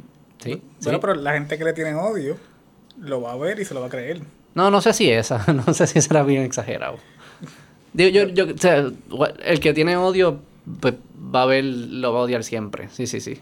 Pero en, al final nos preocupa el, el que no lo odia y ahora lo odia. ¿Verdad? El que no pensaba así y ahora piensa así. Ese, ese es el que me, me preocupa, el cambio. Y obviamente no va a ser tan obvio, pero fácilmente te pueden hacer un video que toca algunas fibras que me va a hacer pensar distinto de Obama y de repente ya no, no. O viceversa, o del otro, lo que fuese. No, y este es Obama que tú sabes que se va a comportar de una manera más o menos predecible. Que no se va a tirar que más- sí, sí. Con Pero- Trump sería bien difícil saber cuál no diría. Algo, algo que se, se, se sienta. Pero si yo no te conozco y tú eres una persona low profile y De yo, yo empiezo a regalar unos audios De tuyos acuerdo, de acuerdo. y por ahí Pero es no que sé- vamos. y no sé cómo, pero pretender que lo podemos detener tiene mi- mis concerns, como te mencioné, pero ah, tiene otro concern también. No es posible. Es posible detener que, ¿sabes? Es tan fácil subir algo. Es posible hacerlo sin en verdad tener que de alguna forma conectar tu identidad física con tu identidad digital. O sea, viviendo esta dualidad que vivimos hoy en día, que yo soy una persona física y una digital, soy infinitas personas cuantas yo quiero hacer. Y no están asociadas, hasta pudiesen no estar asociadas, nos permiten que no estén asociadas. Bajo esa realidad, ¿va a ser posible detener e- e- esta loquera o va a tener que haber un elemento eventual de que hay que jun- juntar las dos identidades? Es que a pesar de que, de que estés requiriendo que la persona se identifique como que es ella eh, la, quien dice ser, pues esto tendrías que hacerlo cada vez que la persona usa la plataforma. Sí. Que sería que básicamente, qué sé yo, el equivalente, tú aparecerte a una urna a votar. Alguien, alguien te está ve- verificando. Sí, cada vez verifican, exacto. Eh, y tienes la- el, el otro caso en donde, qué sé yo, para erradicar las planillas, tú tienes que probar que tú eres tú. Pero como quiera hay fraudes de las planillas y te tumban lo- el reembolso. Así que eso ni siquiera es una opción súper de 100% segura. Que tu identidad esté atada a una cuenta. Si no la estás verificando en todo momento, si alguien no puede validar que tú eres... Ya, hack- ya, ya hackean como las huellas digitales también las pueden hacer bien fácil. Sí. Es que no hay, no hay nada que no sea. Porque parte del. el- parte del valor del mundo digital es que. No es la huella digital per se, es, me imagino que la. No sé, la información que se pasa cuando tocas la, la huella digital. Y una vez tú sepas la información, tú no necesitas la huella digital, tú solo necesitas la información. O sea, que el mundo digital lo que hace es replicar ¿verdad? El, el mundo físico hasta cierto punto. Tú no tienes que saber, tú solo tienes que saber el código de la replicación. Tú solo tienes que saber lo que, lo que hace que parece ser la huella digital de Christopher. Tú no necesitas el dedo de Christopher. Tú solo necesitas la señal de que este es el dedo de Christopher. Y mientras sea así el mundo digital, y así será, y por eso es tan poderoso, porque es fácil de replicar y crear, pues la identidad sí va a ser... No sé cómo salimos de esto. Fuera de Bueno, crear los super, las super defensas que yo estoy proponiendo de discernimiento, o algo como tú mencionas, o algún híbrido, o dejar de fucking usarlas, pero eso no va a pasar. Bueno, ahora viendo cómo los números de Facebook empezaron a, a perder eh, usuarios de la plataforma, pues a lo mejor empieza ¿Pero a qué pasar. están haciendo? Están, no están yéndose a jugar baloncesto. Están usando otra, me imagino, ¿no? Eh, a lo mejor están en TikTok, así que, ahí tienes al, al gobierno Los chino chinos. manipulándote. ¿Tú viste lo que ellos hacen con, con su población? Lo del social credit. Lo del social credit está cabrón y lo podemos hablar, pero lo de lo de TikTok, que creo que haya, y las redes sociales allá tienen unas reglas de que a cierta hora, pues, si eres menor de cierta edad, no puedes, no puedes entrar a la plataforma. No sé si, menos que le puedes quitar el teléfono al papá o algo, pero no puedes entrar con tu usuario, que los algoritmos amplifican para las personas que están en China y los jóvenes más cosas como de pa- patriotismo, de proyectos científicos, de cosas útiles ahí. Eh, y pe- pero cuando están en fuera de China, pues permiten que sea más los bailes y las mierdas estas. O sea que ellos con la con, con la con la válvula de amplificación también pueden manipular a sus poblaciones y decidir para bien en este caso. Y Qué tienen- curioso, a la gente le gusta eso, a mí no me gusta mucho, pero admito que tiene más sen- no tiene más sentido como lo hacen, pero el, el resultado tiene sentido. Es que no nos gusta ver feria científica, nos gusta ver los bailecitos. Tienen, tienen esa cuestión de escoger que amplifican y también tienen los sensores. Ellos son bien estrictos en las claro. plataformas que puede usar. Eh, dentro de China no puede usar Twitter. Claro, ni Pues- Google, ¿verdad? Tampoco, yo creo. Google tampoco, desde el 2010 yo creo. Eh, así que el, sí, te- tienes el, el gobierno eh, chino en contra de la libertad de expresión básicamente Sí, casi 100%. completa. Así que ese es el, el extremo que no queremos. Ese a mí no me gusta, ¿no? Para entonces el otro extremo también es bien peligroso. Tenemos que encontrar un in-between. Y ahí yo me iría con, mira, vamos a... Podemos hacer alguna mezcla de Wikimi- Wikipedia. eliminar eh, las cuentas que son inauténticas. Si tú quieres expresar lo que tú quieras expresarlo, hazlo desde una única cuenta. Pero que es una cuenta inauténtica. Tú que de momento tienes 50 cuentas, O sea que es una cuenta por persona. sí. Que, que eso Lo vas a tener que atar a la identidad, lo que te estaba diciendo. Porque ¿cómo vas a saber que soy una persona? Ay, Y eh, que no soy una persona. Pero si lo atas a la identidad, pues tienes el problema de que limitas la libertad de expresión en sitios, en países autocráticos donde tú quieres que haya anonimidad. Así Wow. que a lo mejor puedes tener cuenta. Snowden. O sea, no tiene que irte tan lejos también. Como que personajes dentro de países libres que quieran hablar. Sí, sí. Ahí- Él es la anonimidad. Ahí puedes abrir lo que sé yo, algún- tipo de, var- eh, de verificación más, más amplia. Así que en vez de que sea, solamente sean las celebridades las que estén verificadas como que esta cuenta es cierta, pues tú puedes decir, mira, este es Beto y esta es su, su cuenta oficial. Está verificada, sabemos que es una persona. Ahora, sabemos eh, que es una persona, pero no sabemos quién es. Es lo que tú estás diciendo. No necesariamente el mundo tiene que saber quién es, solo sabemos que es una persona. eh, Pero alguien va a saber quién es. alguien va a saber quién es y eso te añade unos riesgos. Eso añade unos riesgos, pero no es lo mismo que todo el mundo sepa quién es. Pero esa persona que sabe quién es es corrompible. El problema es que una vez que tú le dejas saber a alguien quién tú eres, te expones a que a esa persona la hackeen y se filtre la lista de... 100%. Pero entonces, ¿cómo hacemos la de la, lo, eliminar lo de inauténticos? Si no es así, como que no sé cómo No, sería. inau- Puedes tener diferentes escalas. Pero Eh, explícame cómo, cómo sabemos, si quieres pasar la, la política que me gusta, la de no se pueden cuentas inauténticas. Go, ¿cómo lo hace? Ahora mismo es la política. eh, Ok, pero que ¿cómo lo la- haces la que forma- funcione, sí, sí, que sea efectiva? Bueno, hay que dedicar más recursos para eh, tener mejores modelos para eh, estar todo el tiempo actualizándonos a estas son las nuevas formas en que la gente está manipulando la plataforma, pues vamos a, a tratar de, en vez de tomarnos seis meses en, crear una forma de detectarlo, pues vamos a O hacerlo sea, que en es, dos re- semanas. es reactivo. Sea, tú dices, vamos a permitir... El, el- gate para crear una cuenta no va no cambia tanto. O sea, que todo el mundo... Puedes crear cuentas auténticas e inauténticas. Lo que cambia es... Nuestro monitoreo se va a poner tan sofisticado que las voy a identificar... Las inauténticas las, las identifico rápido y las saco. Eso es lo que... Y ti- tienes, tienes un task force que se dedica a estar al día, porque todas estas cosas, como lo que te estaba enseñando Obama, eh, esto empieza en la academia, principalmente. Así que eh, algún académico eh, hace estos modelos, escribe un artículo, lo publica. eh, el Belagüira está pendiente de Sí, sí. qué, qué cosas puede usar. Coge el, el- el código y todo lo que el académico creó y lo usan entonces a su manera. ¿Cuál es el lado positivo de eso? De que pueda dobiar así a la- como que la voz sea idéntica. El lado positivo.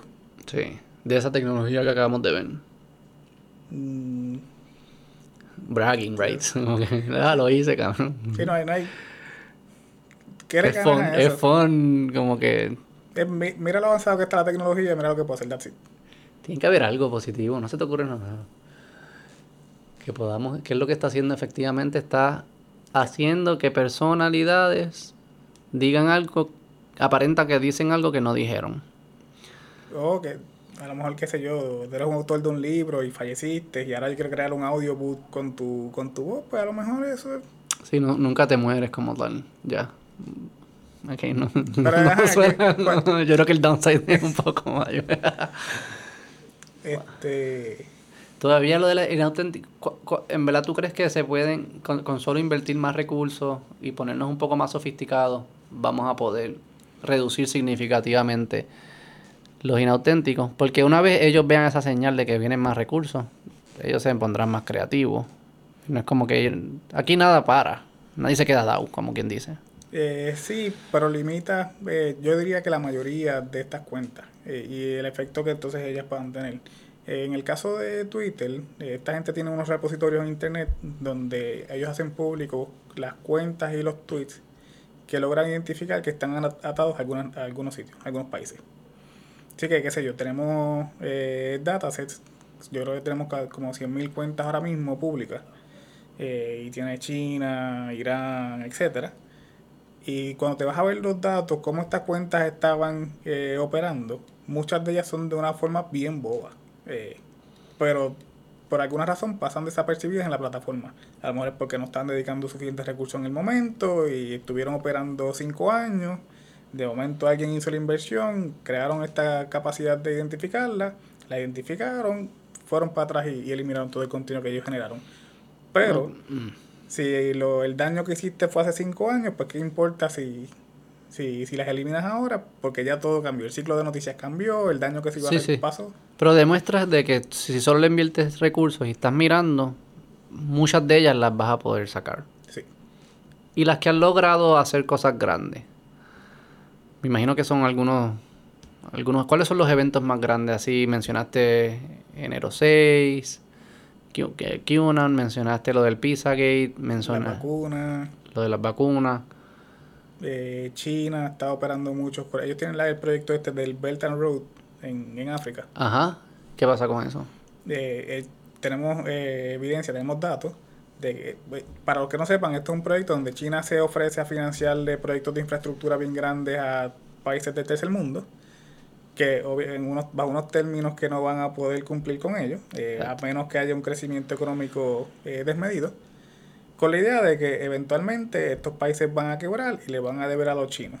Y entonces ahí China Y le entra montan infraestructura grande, ¿verdad? Sí. Carreteras, puentes, telecomunicaciones, sí, tratan de, de hacer energía. Sí. Eh, y eh, los chinos están usando cuentas para promover de que la población apoye estos proyectos. Así que vas a tener una gente que va a estar en oposición diciendo, mira, esta gente nos está tratando de coger de bobo, se van a querer quedar que- con nuestros chavos, como los bonistas aquí en Puerto Rico. Eh, y va a haber este otro montón de cuentas contradiciendo, no, esto va a traer el progreso, con esto es que nosotros vamos a poder ser un país del primer mundo, vamos a tener de, dejar de morirnos de hambre, etcétera. Y la gente quiere progresar. Ve, cuando veo eso, como que. Porque es malo. Eso es lo que. Sé que me. Porque no es Digo- auténtico. Porque, porque no son personas, ¿verdad? Parece ser personas que lo están diciendo cuando no son personas que lo están diciendo. ¿no? Y que la intención de, de, de los chinos no es sacarte de la pobreza, es empobrecerte más. Sí, digo. Está bien, pero.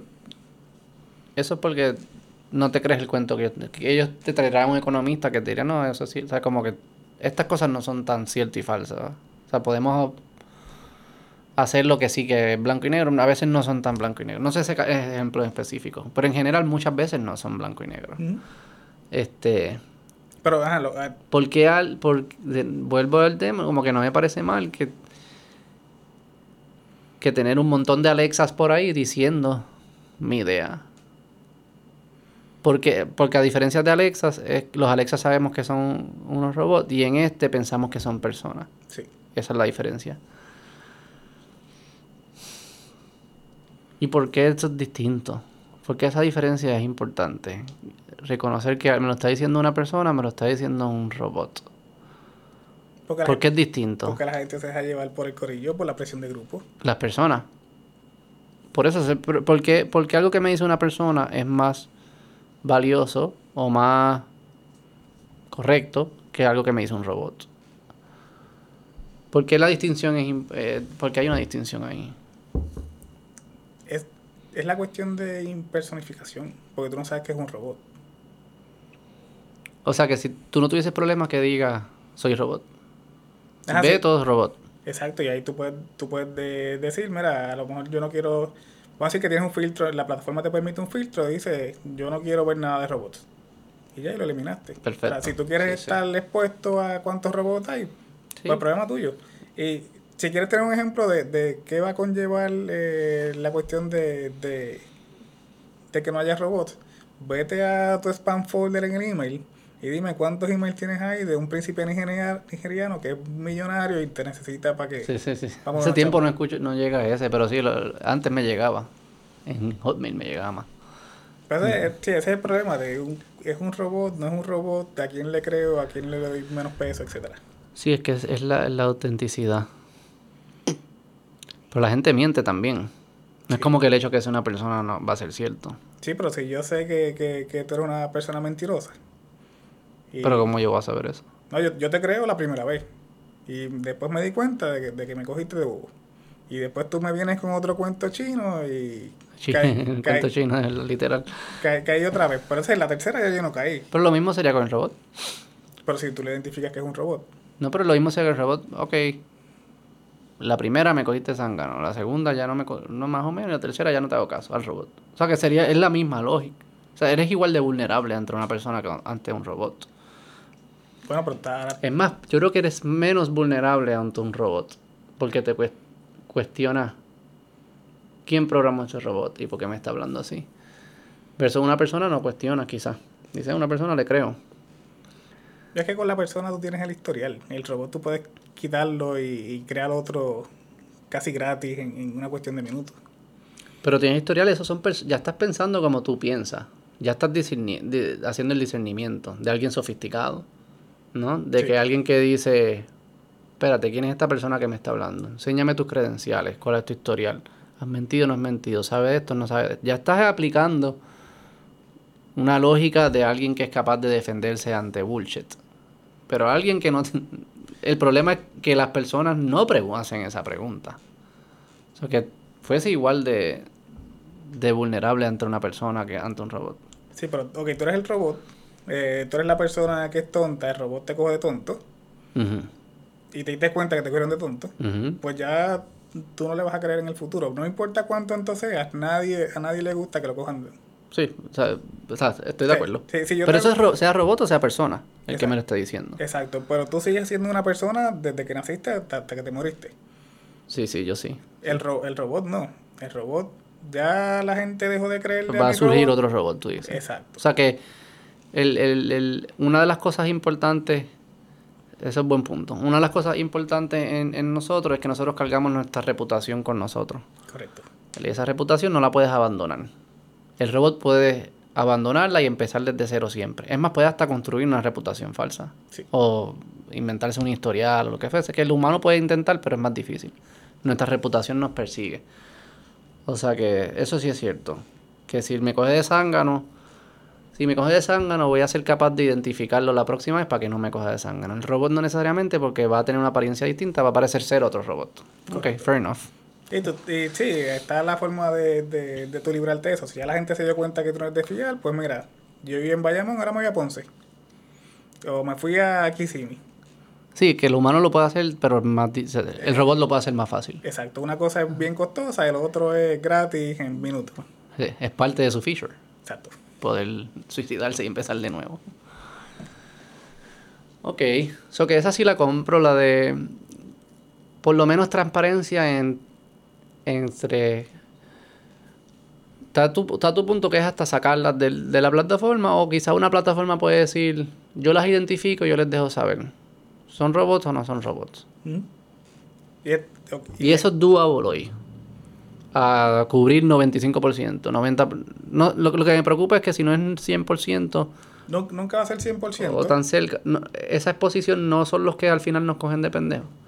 Como que los que no estamos, cogimos a los bacalaos estos de Irán, que tú dijiste, ah, eso, por Dios, o sea, te cojo fácil. Pero no cogí al que es sofisticado. No es ahí donde están los, los, los peligros más grandes. Sí, O sea que como quiera estamos expuestos a los que nos importa estar, no estar expuesto. Sí, y como te decía al principio, hay dos extremos.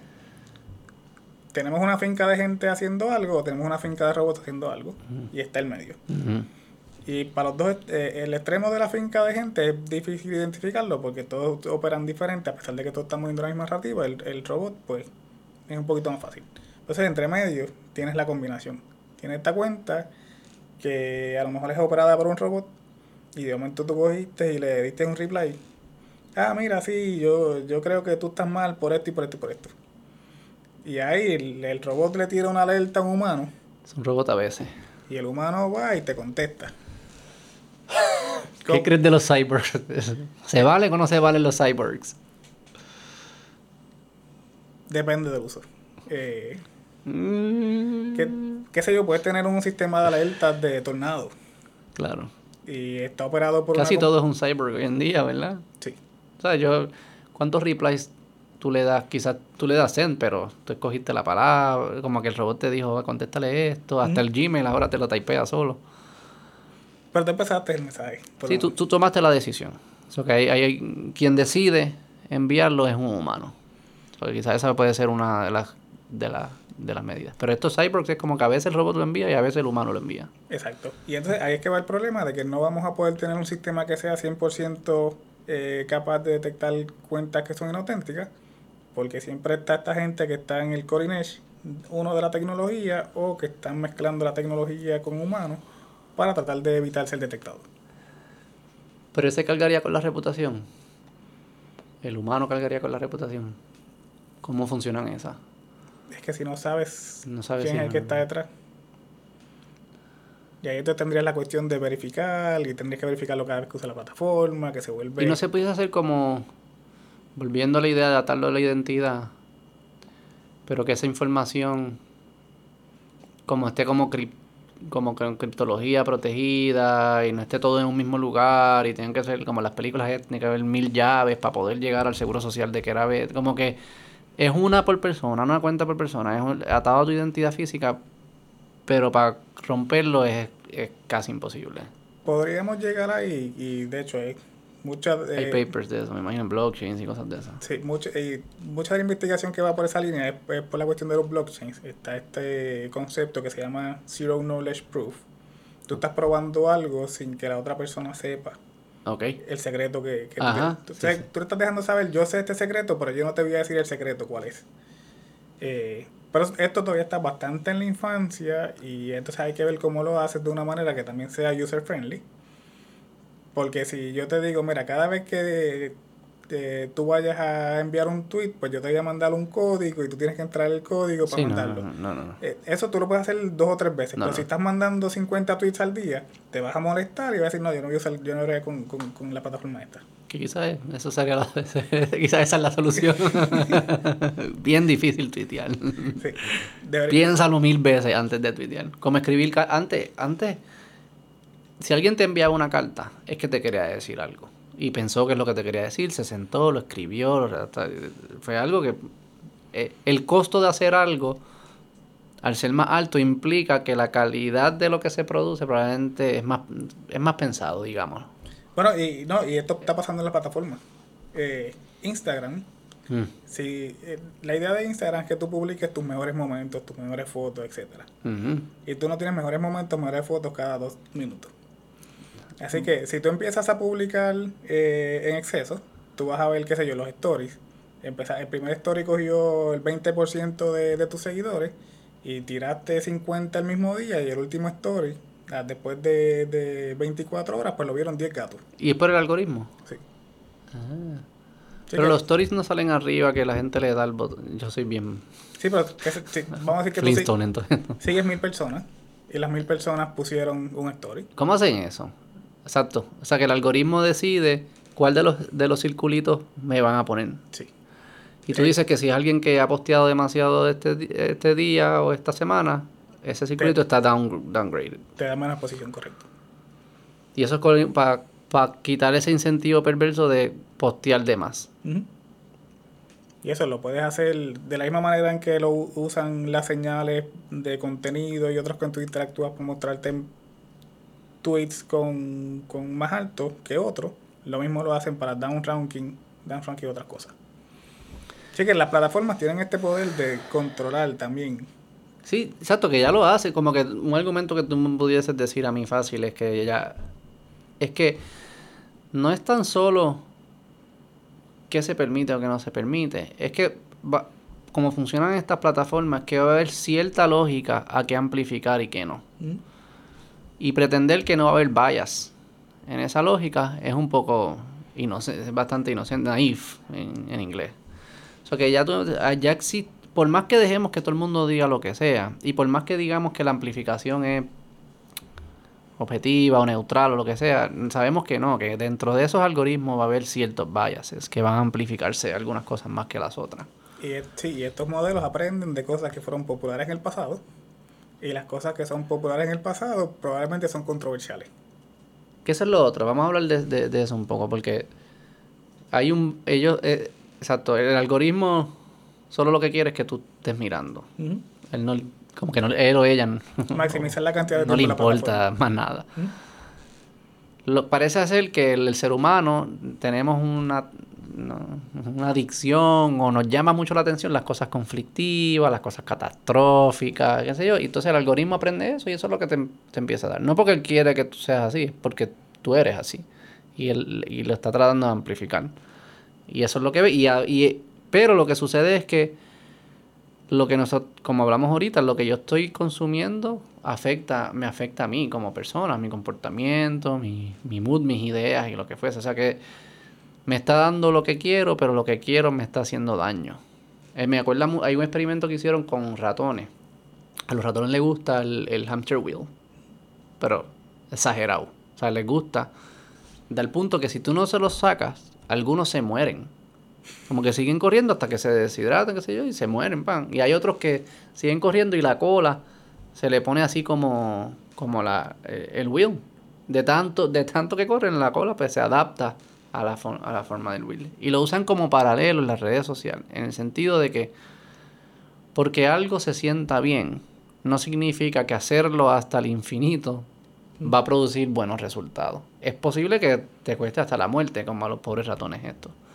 Y las redes sociales parecen, es como que es una analogía que a mí siempre me ha gustado, porque es cierto que se siente bien el like, se siente ver y ver y ver y ver y ver y ver y ver y ver, pero también podemos saber si te, te echas un poco para atrás, es que si lo sigues haciendo, vas a morir, vas a perder, ¿no? porque no saca lo mejor de ti, no eres más productivo si lo haces.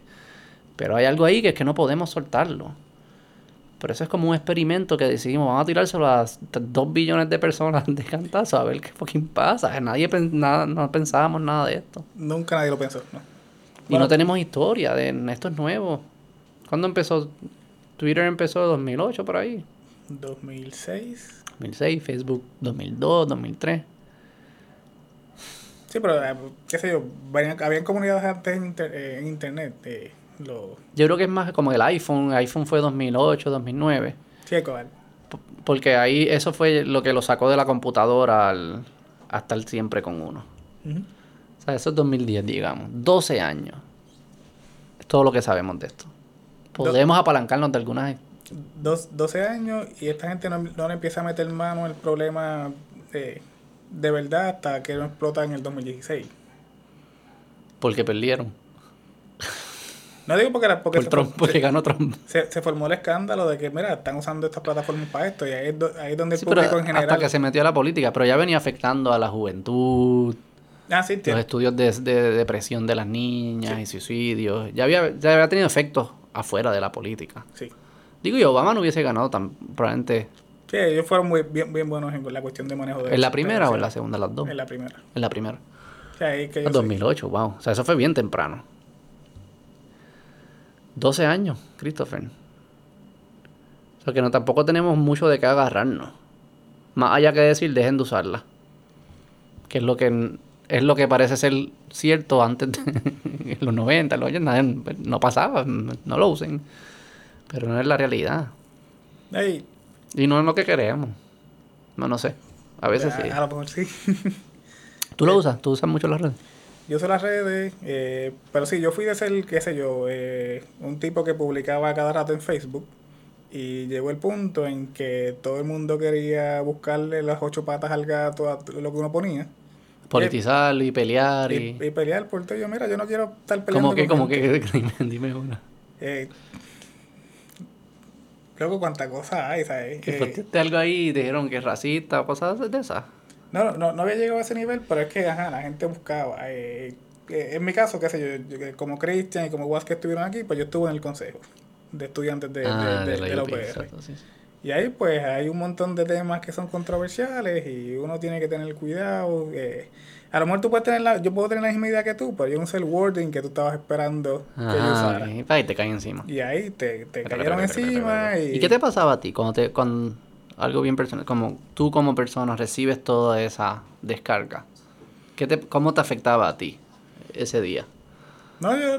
¿No te afectaba? A, a mí de verdad, si, si tú quieres, si tú me quieres decir eh, lo Sí, que no sé sea, qué- problema tuyo. Porque tú no me das de comer, eh, así que no te afecta, no me afecta. Sí hay gente que le afecta. claro. Eh, sí, lo que eh, eventualmente yo dejo de publicar porque uno tiene que estar, eh, ok, si yo voy a escribir esto, tengo que escribirlo de esta manera para que fulano no se moleste o para que fulano no me reclame de esto. Qué mierda. Y se vuelve tanto trabajo, algo que se supone que sea para pasarla, para pasar el rato, pasarla bien, vacilar con, con los panas, que digo, mira, pues no voy a Pero así nada. perdemos. Eso es- a mí me preocupa mucho eso, lo estamos hablando ahorita. Porque eso es añadirle fricción y añadirle costos innecesarios a un intercambio de, de ideas o de impresiones o lo que fuese, que son valiosos. Es la única forma que construimos, nos unimos y construimos ideas en comunes y podemos lograr cosas si estamos intercambiando lo que pensamos. Pero si cada vez que yo voy a, a- a expresarme, tú le estás añadiendo todas estas barreras o todos estos, como como dicen los, egg- los huevitos rotos, entonces que cami- ca- un caveat. Cada vez que hoy en día hablan, yo no quiero aclarar, yo no soy racista, yo no soy transfóbico, yo no soy esto, nada, nada, una hora para decir, yo pienso que los negros juegan bien baloncesto, whatever. Y como, ¡ah! eso lo que le está añadiendo es costo a nuestra capacidad y habilidad de intercambiar ideas. Y eso es bien malo. Eso es súper malo. Y eso, yo creo que eso era lo que las redes querían aumentar. Era el intercambio de ideas, que no se dependiera solamente de tu realidad geográfica y pudiese intercambiar ideas con todas partes del mundo y distintos tiempos y lo que fuese. Tío, y que yo no esté publicando en, en Facebook no quiere decir que yo no esté, que yo esté de- dejando de hablar los temas que yo hubiera hablado públicamente. Pero alguien se pudiese beneficiar de tu publicación. Sí. Pero Y no- alguien yo como, "Ay, ñoño, ese Christopher me gusta cómo piensa. A mí me pasa mucho, por ejemplo, los invitados. Algunos son por amigos, como, como esta, como tú, pero hay otros que yo lo vi, me gustó su idea y yo le escribí. Y yo creo que luego nuestra conversación produjo algo que quizá a otra persona le interesa. Y así empieza y así continúa. Pero si esa primera persona no postea, yo no me entero.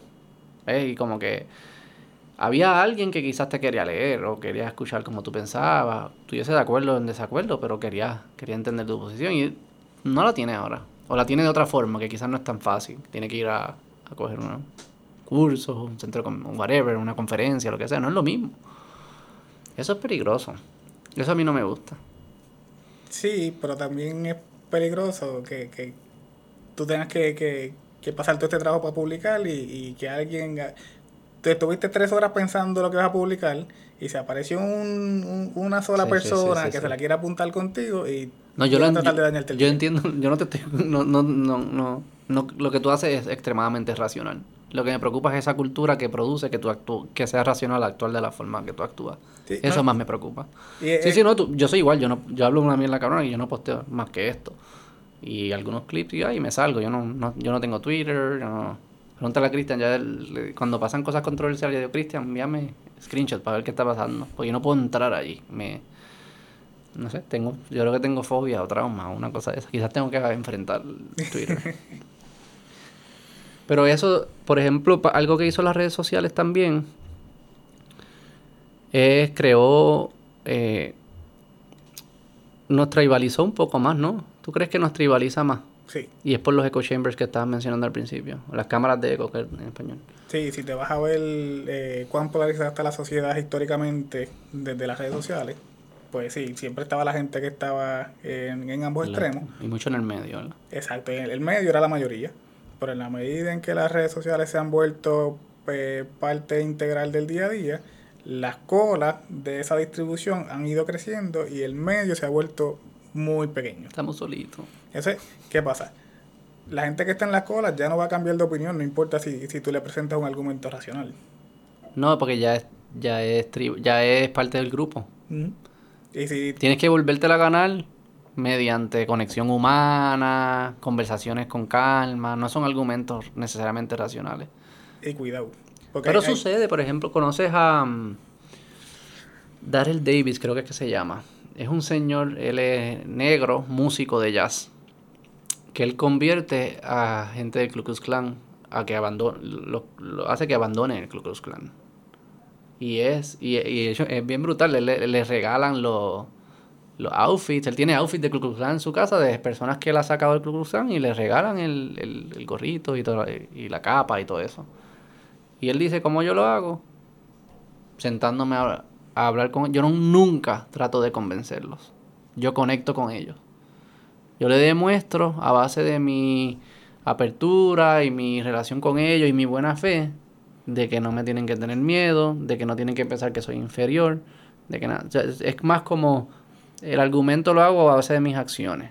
Quizás es como que ser, como sería, no es con las palabras, no es lógico. Tú no, no le puedes enseñar este estudios de que los negros son igual que los blancos, que esto, que la historia. nada, No, es, eso, como tú dices, no entra a la parte que cambia esa opinión. Es más como la relación humana. Y a base de eso, pues cambia. Por eso, pero Pero, ¿y, pero ¿y cómo tú haces esto con 300 millones de personas o con 2 billones? uno a uno.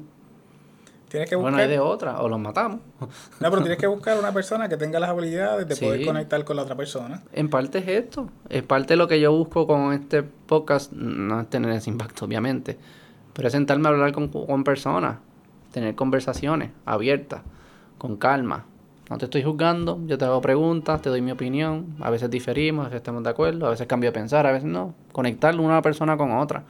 Si podemos hacer eso, que las redes no, no, no, no incentivan necesariamente eso. Es el, es el, es la- el anticomportamiento de las redes. La- las redes son rápidas y qué sé yo qué. Es con calma, sin juzgar, sin sacar punto. Yo no vine acá a, sacar- a, a- a connotar puntos contra Christopher ni- y espero que tú no contra mí tampoco. No se ha sentido de esa forma. Así, uno a uno, no sé de otra, no hay de otra.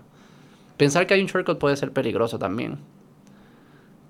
No sé, no, no, no sé cómo... How do you break the spell? Es lo que tú estás diciendo. Sí, es que tienes est- estas plataformas que tienen acceso Estamos compitiendo contra mm, muchos recursos y gigantes en tecnología. y entonces tienes estas soluciones que no son escalables. no son Si, fuera escalable, qué sé yo, pues todo el mundo tendría acceso a un psicólogo, a un psiquiatra y, y no habrían, eh, se podrían atender la- los problemas de salud mental. No es Pero escalable. si, si no bueno, puedes, si no puedes hacerlo en esta situación, ¿qué te hace pensar entonces que vamos a poder hacerlo en una escala muchísimo más grande? Yo creo que podemos. Tenemos que poder. Es que si no, pues vamos, ¿sabes? Como que vámonos para Marte, entonces. let's, let's try again.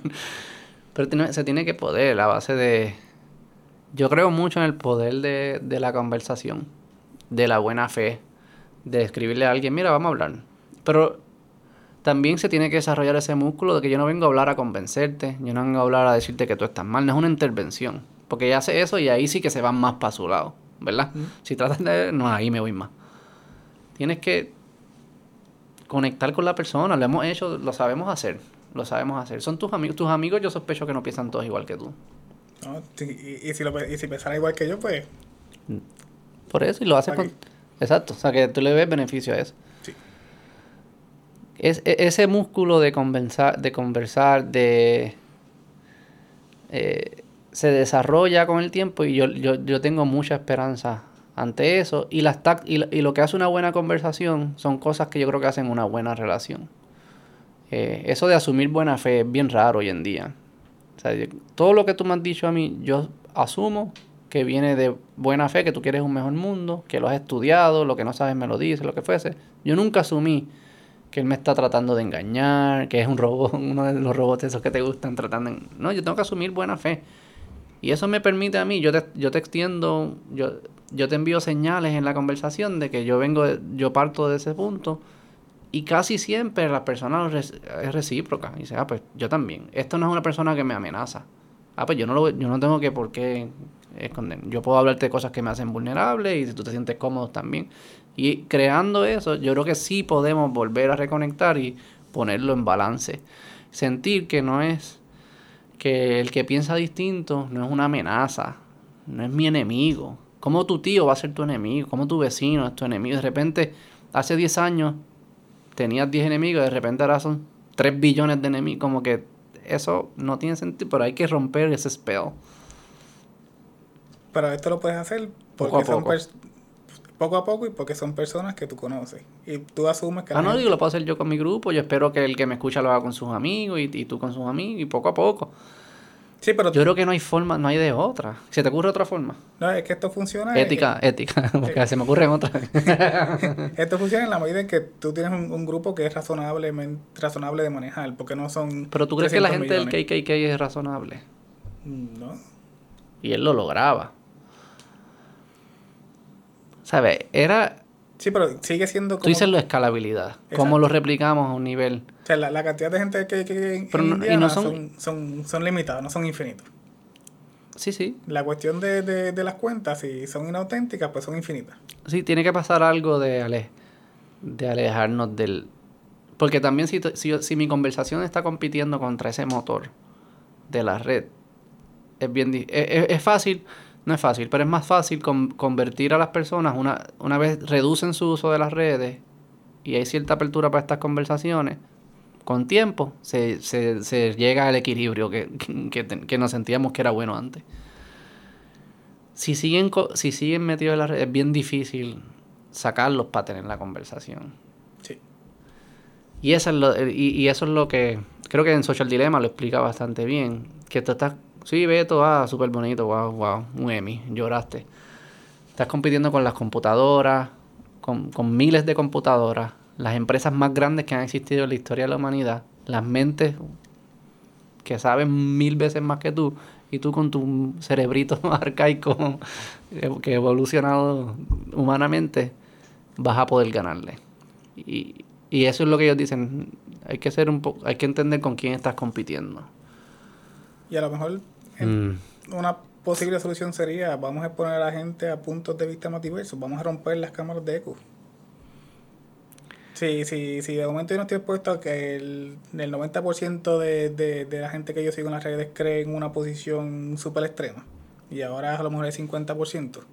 50% por un lado, 50% para el otro, pues a lo mejor eso me ayuda. De hecho, Ah. ha- había un, un thread en Twitter en estos días de un estudio académico que se hicieron, que cogieron gente que son fanáticos hardcore de Fox News y les Mm. pagaron porque fueran a ver CNN por un periodo de tiempo y la gente al estar expuesta a una fuente diferente de información cambiaban de opinión. Mm. Así que son peores. La misma.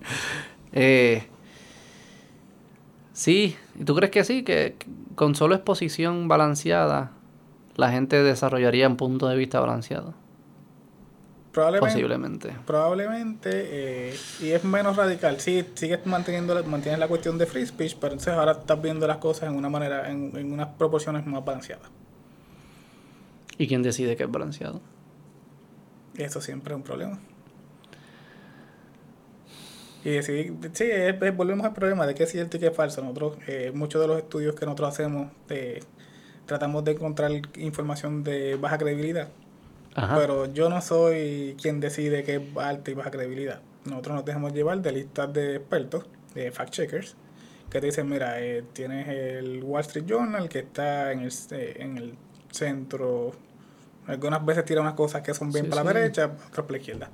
Eh, te dice Bright, Breitbart es súper conservador. El promedio probablemente es lo más, es lo más certero. Exacto, y no todas las noticias que se publican en estas páginas son de un lado y del otro. Claro. Eh, a lo- algunas a lo mejor son hechos completamente, pero de vez en cuando te intercalan una. Sí, pero lo que la gente le molesta, lo que la gente, lo que conecta con la gente, también es que estamos buscando, estamos buscando esas noticias, que confirmen lo que nosotros creemos, que digan que el otro es un morón, Sí. eh, nos encanta eso, como, yes. Está leyendo el libro Constitution of, Kno- of Knowledge, estoy empezando ahora, y, y es como, es alguien que está tratando de expresar cómo, cómo es que nosotros construimos conocimiento en, nuestras sociedades occidentales. Este, y el freedom of speech, pero no es solo freedom of speech, hay unas instituciones, hay una academia, hay peer reviews, hay como que unas cosas que existen, unos mecanismos que existen que nos ayudan a, a construir knowledge. Este, pero demuestran que lo que lo más difícil la gente es más ciega en, en las opiniones que tienen en las opiniones que tienen que son más que más les apasiona.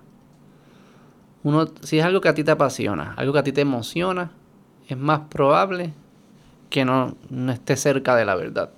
Porque está entrando una parte de tu cerebro que no pasa por el proceso lógico. Es como es tribal es emocional lo que fuese y, es, y eso es lo que las noticias hoy en día, las redes que lo amplifican, tocan esa, esa fibra. Por eso, como que hoy en día tú puedes, la izquierda y la derecha, de repente en temas económicos, como que ni se pasan debatiendo, ni del presupuesto, ni de los déficits, hay como que whatever. Pero eso no es lo que mueve, el, ah, son las cosas culturales. Esa es la conveniencia. Sí, pero son las cosas culturales al final lo que se va a viral. Sí. Que si, que si de- Mr. Potato lo cancelaron, por un lado, o que si este, este coach de baloncesto es racista, o lo que sea. Es como que son cosas de raza, de sexo, de... Más por ese lado de los temas sociales, no es tanto económico. Y eso como que está dando algo bien emocional de las personas, y yo creo que ahí, ahí que somos más ciegos. Pero está, son las más que nos gustan, son las más que vamos a buscar, son las que más la- el algoritmo nos va a querer, querer seguir dando, nos va a nutrir eso. Bueno, ¿y por qué entonces no cambiamos el algoritmo? A que no le dé tanta promoción a eso. Porque es aburrido y va a haber otro que lo va a hacer. Ese es el problema también, ¿no? Como que tú me lo, me lo dijiste ahorita. Como que podemos ponerle subscription, perfecto. Va a venir otro que es gratis. Y la gente se va a ir para allá. Y en verdad nos gustan esas noticias, porque entonces, entonces las vamos a buscar. Es como nuestro azúcar, es la- el, el, el hamster wheel del jodido ratón. ¿Cómo podemos no querer esto, que es una droga y parece que nos las dan ahí, ahí la tenemos, súper accesible? No sé cómo, en verdad este, esto es un dilema. Yo me iría por hacerlo más difícil de postear. Eh, co- con lo que estaba, como lo que estamos hablando de, de los Pero, está- pero tienes que estar a- que el gobierno tenga que tiene que haber una entidad que lo fuerce. Porque si Instagram lo decide, pues viene Betogram y dice que ah, pues es fácil postear aquí. Y de repente todo el mundo se va para allá. O sea que tiene que haber una fuerza que dice, no. Es difícil postear en todas. Sí. Y entonces Es ahí, un regulador grande. y ahí entonces viene la cuestión de queremos que el gobierno sea el que decida esto. Yo soy bastante li- libertario, pero en estos te- en este tema, ¿sabes? Como que también se puede ser cier- práctico. A mí no me gusta que controlan qué se puede decir, pero si estandarizan una forma, ok, aquí pueden decir todo lo que ustedes quieran, pueden decir todo lo que ustedes quieran, pero para postear tienen que pasar por este camino. Quizás me, no sé, en verdad no me gustaría tampoco porque también hay costos, hay costos de hacer post- el postear difícil, que es lo mismo que hablamos contigo ahorita. Hay, es peligroso que personas que tienen buenas ideas no las posteen. Eso es peligroso también. Es igual de peligroso que los que tienen malas ideas posteen las malas. Es una línea fina. No sé si estamos throwing the baby out, como dicen, with the bad water. Como que al tratar de eliminar todas las malas, también eliminaste todas las buenas. ¿Mm? Y si estás en el viaje de que pues el gobierno pues a lo mejor puede decidir que le hagamos down ranking a unas cosas, ¿hasta dónde, hasta dónde es aceptable hacerle down ranking? Porque yo puedo hacerle, pues mira, sí lo publicaste, pero nadie lo vio. Porque el, el algoritmo no está para visibilizarlo, a lo mejor se lo vamos a visi- visibilizar a la gente que usa las plataformas una vez a la semana. Claro. Así que no, son- no son los que están consumiendo 24/7 y van a llevar la discusión. Claro. Eso que sí, te puedo decir, puedes decir lo que tú quieras, pero es básicamente como no lo dije. Si nadie lo escucha, no lo dijiste. Como si se cae el árbol en el bosque y nadie lo escucha, se cayó, no se cayó. Es como- es lo mismo. O limitar la área geográfica. Toda la gente de Bayamón ve los tweets de Bayamón. No, un radio de, pero- de 20 millas. Pero imagínate que mierda sería eso. Tú y yo no, no intercambiaríamos mucho. Piensa, piensa en- en quién tú eres hoy. Que asumo que estás contento contigo mismo, estás satisfecho con, contigo mismo. ¿Y qué por ciento de eso fue influencia de personas que no estaban cerca de ti geográficamente? Chacho, casi todo. O sea, no fueses tú. De- y, ajá, esa es una parte de grande crecimiento de la gente. De momento ve- viven en una misma comunidad, crecen en ella toda la vida y de momento llegan a la universidad y se ponen a este montón de gente que viene de otros sitios con experiencias diferentes. O sea, que no fueses tú y eso no está cool. ¿Mm? Eso yo siempre lo he pensado de mi abuelo y eso. Como que ellos pues te exponían, tenían mucha menos exposición para ser influenciados y para influenciar a personas fuera de su realidad geográfica. O sea, era pues, mi, mi abuelo es de Bayamón, pensó que el área de Bayamón, quizás de San Juan, hasta Mayagüez, para ellos se sentía como, "Pff, jamás yo voy a influenciar a alguien de Mayagüez. Yo Pero- no, no me puedo imaginar eso. En- en más, yo a veces pienso como que, ¿quién sería mi abuelo si hubiese tenido todas las influencias, todos los accesos a información que yo tengo?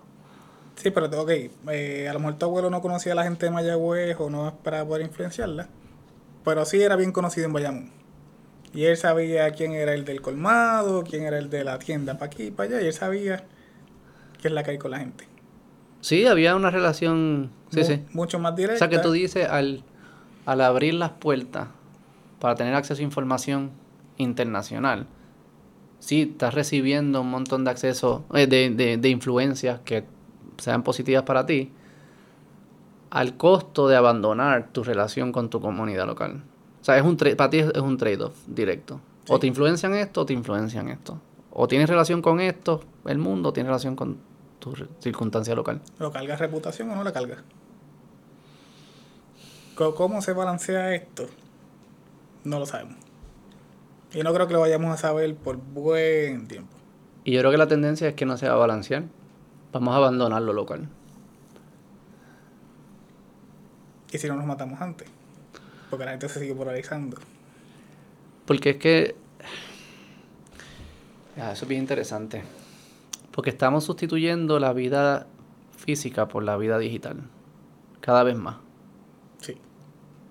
Ahora la gente pasa más tiempo. Pero a la misma vez, nuestro cuerpo, que es quien mantiene la vida digital viva. Al al final tiene necesita el cuerpo biológico. Ese cuerpo tiene que interactuar en, en la vida física, con personas, en la vida física, que en su mente viven en un mundo distinto, porque tienen un algoritmo distinto, tienen una cámara de estas ecos distinta. O sea que mi vecino, la realidad del mundo de mi vecino es, es o pudiese ser, quizás la misma que la mía, pero pudiese ser, es probable que sea totalmente distinta a mi realidad. Lo que él ve, lo que él piensa, es distinto a lo que yo veo y lo que él piensa. Y eso no pasaba antes.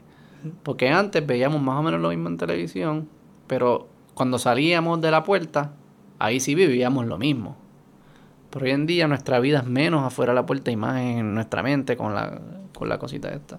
Y eso está haciendo que se nos hace difícil entonces colaborar en nuestro mundo local, que es lo que tú dices. Y cargar la cuestión de la reputación y poder la eh, reputación. distinguir qué es cierto, qué es falso, a quién le creo, a quién no. ¿Por qué esta persona me está tratando de decir esto? poder ser scammer o no ser scammer. Quizás soy bueno, pero la persona no lo sabe. Entonces, como que hay muchas, también hay em, partes de un lugar de desconfianza. Pero, y a Pero- la misma pero- vez tienes que construir política junta porque igual necesitas la carretera, que es física, necesitas el colmado, necesitas leyes, policías. O sea, hay cosas físicas que hacen falta, todas, la gran- muchas. Comida y, y Pero si- medicina. Si nos vamos al caso de que tú eres una persona buena y tú estás tratando de venderme algo y yo no te lo estoy comprando porque no, no confío en ti todavía, pues eso es parte de un proceso y no hay un daño mayor. Pero pasa más lento hoy en día porque no interactuamos ni tanto. Sí. Eh, pero en internet es, es más malo que alguien me tumbe el número de la tarjeta de crédito a que a lo mejor yo no estoy seguro si le debo comprar esto a esta persona porque no estoy muy claro de él. En uno va a tomar tiempo, el otro es una pérdida inmediata. Y dependiendo de, de la persona, pues a lo mejor te está vendiendo un get rich quick scam. Sí, las consecuencias, por ejemplo, si te cogen de pendejo en el barrio, las consecuencias es que el barrio entero se enteró de que este tipo es un scammer y se jodió, se va a tener que mudar, como dijiste ahorita. Y puedes ir a buscarlo y llegas allí. Meter un puño, lo que sea. Mundo digital, No hay nada. desapare- te desapareciste. Y puede volver otro y tú piensas que es otro y el mismo. Exacto. Se lo vemos mucho en ¿Por qué es mejor? El, por, qué, por qué la tendencia entonces hacia el mundo digital? ¿Por qué no podemos parar y cogerlo más lento? Y sacrificar algunas de las cosas buenas sabiendo que si no lo hacemos, la posibilidad de que existamos es bajita. O sea, ¿por, por qué se nos hace tan difícil? Eh, Es por la misma adicción. sí, lo- lo- los hits de dopamina. Eh, publiqué mi fotito, tienen 500 likes. ¿Qué pasaba cuando pasó el huracán y eso? Hay eventos que los fuerzan. Y de repente como que la gente despierta y el vecino lo conoce por primera vez, vivía hace 15 años al lado, lo conoce. Y la, rela- y la gente habla bien fuera de la catástrofe que fue María. Había algo del espíritu del puertorriqueño en esos tiempos, que se creaban unas relaciones o se fortalecieron unas relaciones que estaban como que abandonadas por cierto, por mucho tiempo. Y fue como que apagaste, fue, fue literalmente apagaste un switch. ¿no? Y, y Y no solo apagaste un switch, apagaste un switch y le tiraste un peo encima. O sea, no fue como apagaste el switch y no está pasando. Apagaste el switch y algo difícil. Y como y se conectaba. La gente conectaba, creaba esos vínculos de nuevo. Pero en ese caso también tienes el, el lado positivo de las redes sociales. De que sí, mira, está el huracán, el río se salió de su cauce, hay una familia que está en el techo de, de la casa. eh, por favor, alguien mande ayuda. Claro.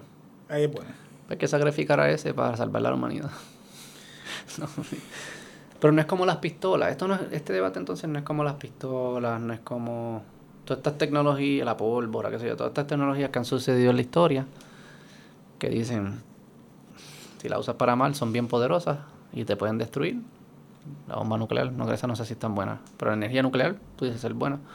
Eh, y, pero si la usas para bien, son bien poderosas. Y el, el- el problema no es la tecnología, es el ser humano. Esto es lo mismo. O tú entiendes, no, esto es distinto. No, yo diría que es bastante similar. Bastante.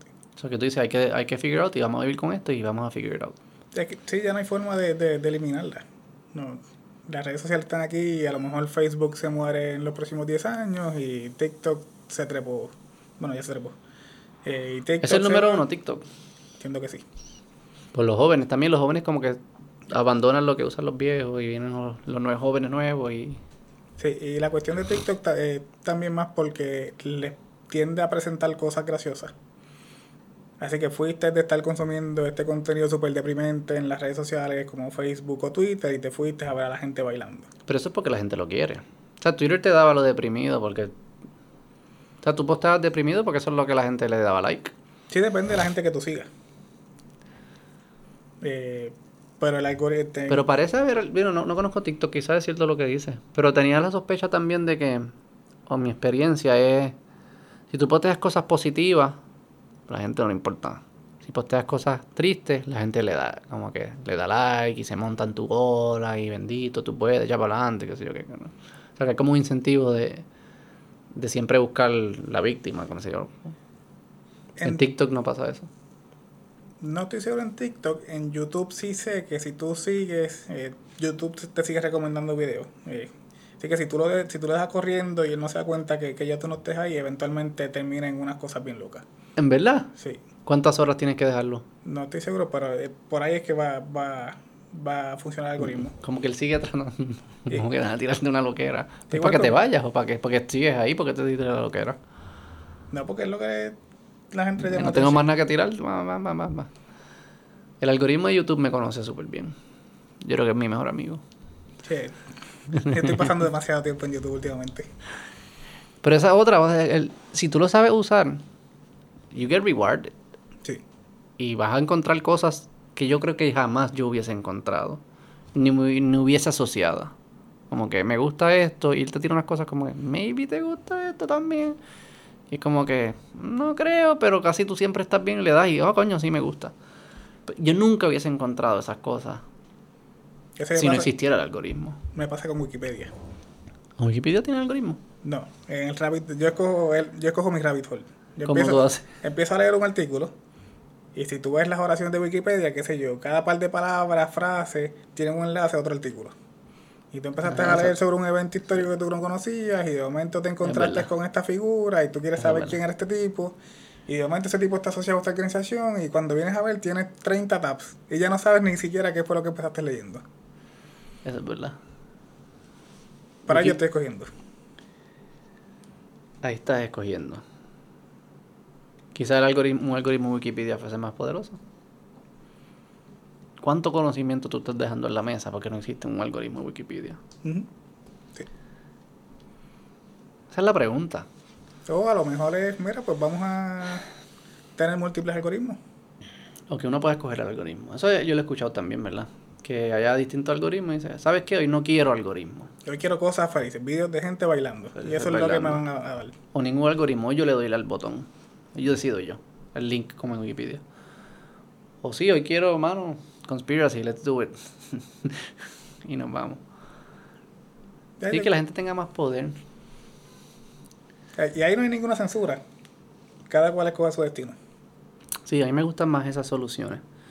Este, reconozco el riesgo. No, no soy ciego a esto. La pregunta es si esta es nuestro hamster wheel o no. Esto es otra, otra tecnología. We'll figure it out. A mí me gusta que la gente, dejar que el experimento corra. No me hubiese, gustado que no lo hiciéramos dos billones de personas a la vez. Eso hubiese sido bastante agradable. Pero dejar que el experimento corra y que la gente empiece a modular su comportamiento a lo que es mejor para ellos. Y se den cuenta. Y el spell tiene que romperse. Tiene que romperse porque no es una vida buena, ni productiva, ni útil estar en ese spell y estar odiando. Estar lleno de odio y ver a todo el mundo como enemigo. No debe ser agradable. Córrelo por 10 años, una década de odio, todo el tiempo. Miedo de que, ay, ay, esta persona, ay, esta persona. Todos los días, todo el tiempo. Yo creo que en algún momento se tiene que corregir de alguna forma. Decir, "Mira, esto no, esto no es saludable, esto no es agradable, tengo que dejar de comportarme así. O alguien viéndolo desde afuera decir, yo no voy a imitar, un niño, yo no voy a imitar a esa persona porque esa persona no tiene sentido. Así es que a mí me gusta que se corrijan las cosas, más que venga alguien a, a intervenir, porque casi siempre esa intervención produce otras cosas que nadie anticipaba y se convierte en un revolú. Mm. La pregunta es si antes de que suceda la corrección nos matamos. Ese, eso es lo que tú me has traído aquí hoy. Beto, watch out. Porque lo puedes dejar correr. Y sí, si, si tú me garantizas de que no nos matamos, eventualmente we'll figure it out, porque lo hemos hecho siempre. Pero ¿qué te garantiza a ti que, que lo vamos a, a descifrar antes de que nos matemos? No sé qué significa matarnos, como que no, vamos a matar a 8 billones de personas. Que pongamos una bomba nuclear, cinco bombas nucleares y explotemos. Y, Bueno, pues no, no, no tiene que ser una cuestión masiva. tú dices que mucha gente Mucha sufra. Gente, mucha gente sufra, qué sé yo, les dio depresión, como les pasaba a las niñas en, en Instagram. Y sabemos que hay un montón de casos de, de menores que se suicidaron por eso. Sabemos gente que se fue en el rabbit hole de antivacunas, les dio COVID. Y tenemos 800 reportajes donde la persona está en, en su deathbed en el hospital, ya no hay forma de salvarlo, se va a morir.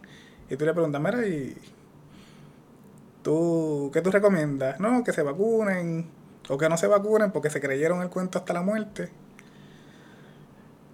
Pero para que en el futuro no vuelva a suceder, no es mejor dejarlo suceder hoy. Es pretender, es- eso es como que, ¿cómo la gente mejor aprende? Dejándolos que pasen por el momento difícil, consecuencia de sus decisiones. Nadie te obligó, es distinto, ¿no? Si tú decidiste no vacunarte, en este ejemplo que tú das, fue tu decisión. Y tú vives las consecuencias de eso. Esa no es la mejor forma, esa no es la única forma que tenemos de aprender según la historia de la humanidad. Es como que vive las consecuencias de tus actos, si no te gustan, cambia el acto. Lo que pasa es que en, en algún momento va a haber gente que no vio el principio y las consecuencias que está sufriendo la gente que, que no que no tiene estos safeguards. Eh, Explícate bien, no entendí eso. a lo mejor nosotros tenemos eh, ahora mismo tenemos todos estos casos, todos estos ejemplos de cómo las redes sociales eh, went wrong y sabemos, no- nosotros los vivimos, podemos saber identificarlos, pero eventualmente mis tataranietos no pasaron por lo mismo que yo pasé, así que no tienen esta experiencia, no tienen este trasfondo de... Ah, no, sí, sí. Sí, sí. Va- Y- y algunos van a poder escuchar la historia y actuar, y algunos van a pasar, no la van a escuchar y actuar, y algunos la van a escuchar y la van a ignorar y actuar. Exacto. Y corremos el ciclo de nuevo. Y repetimos la historia and over. Pero eso va a ser cierto a menos que, que nos metan el chip. que nuestro amigo también está desarrollando. Siempre terminamos en el chip. De que diga, ok, tú vas a comportarte así porque esto es lo que tiene sentido. That sucks. Eso no es lo que está desarrollando, pero es- es- llega, eso es lo que llegaría, ¿no? bueno, pues no- La gente tien- debe tener el derecho de ser morón. Esa es mi, esa es mi, Sí, pero entonces ponle, mi pon- conclusión. ponle safeguards a la gente. Vamos a dejar que la gente escoja el algoritmo.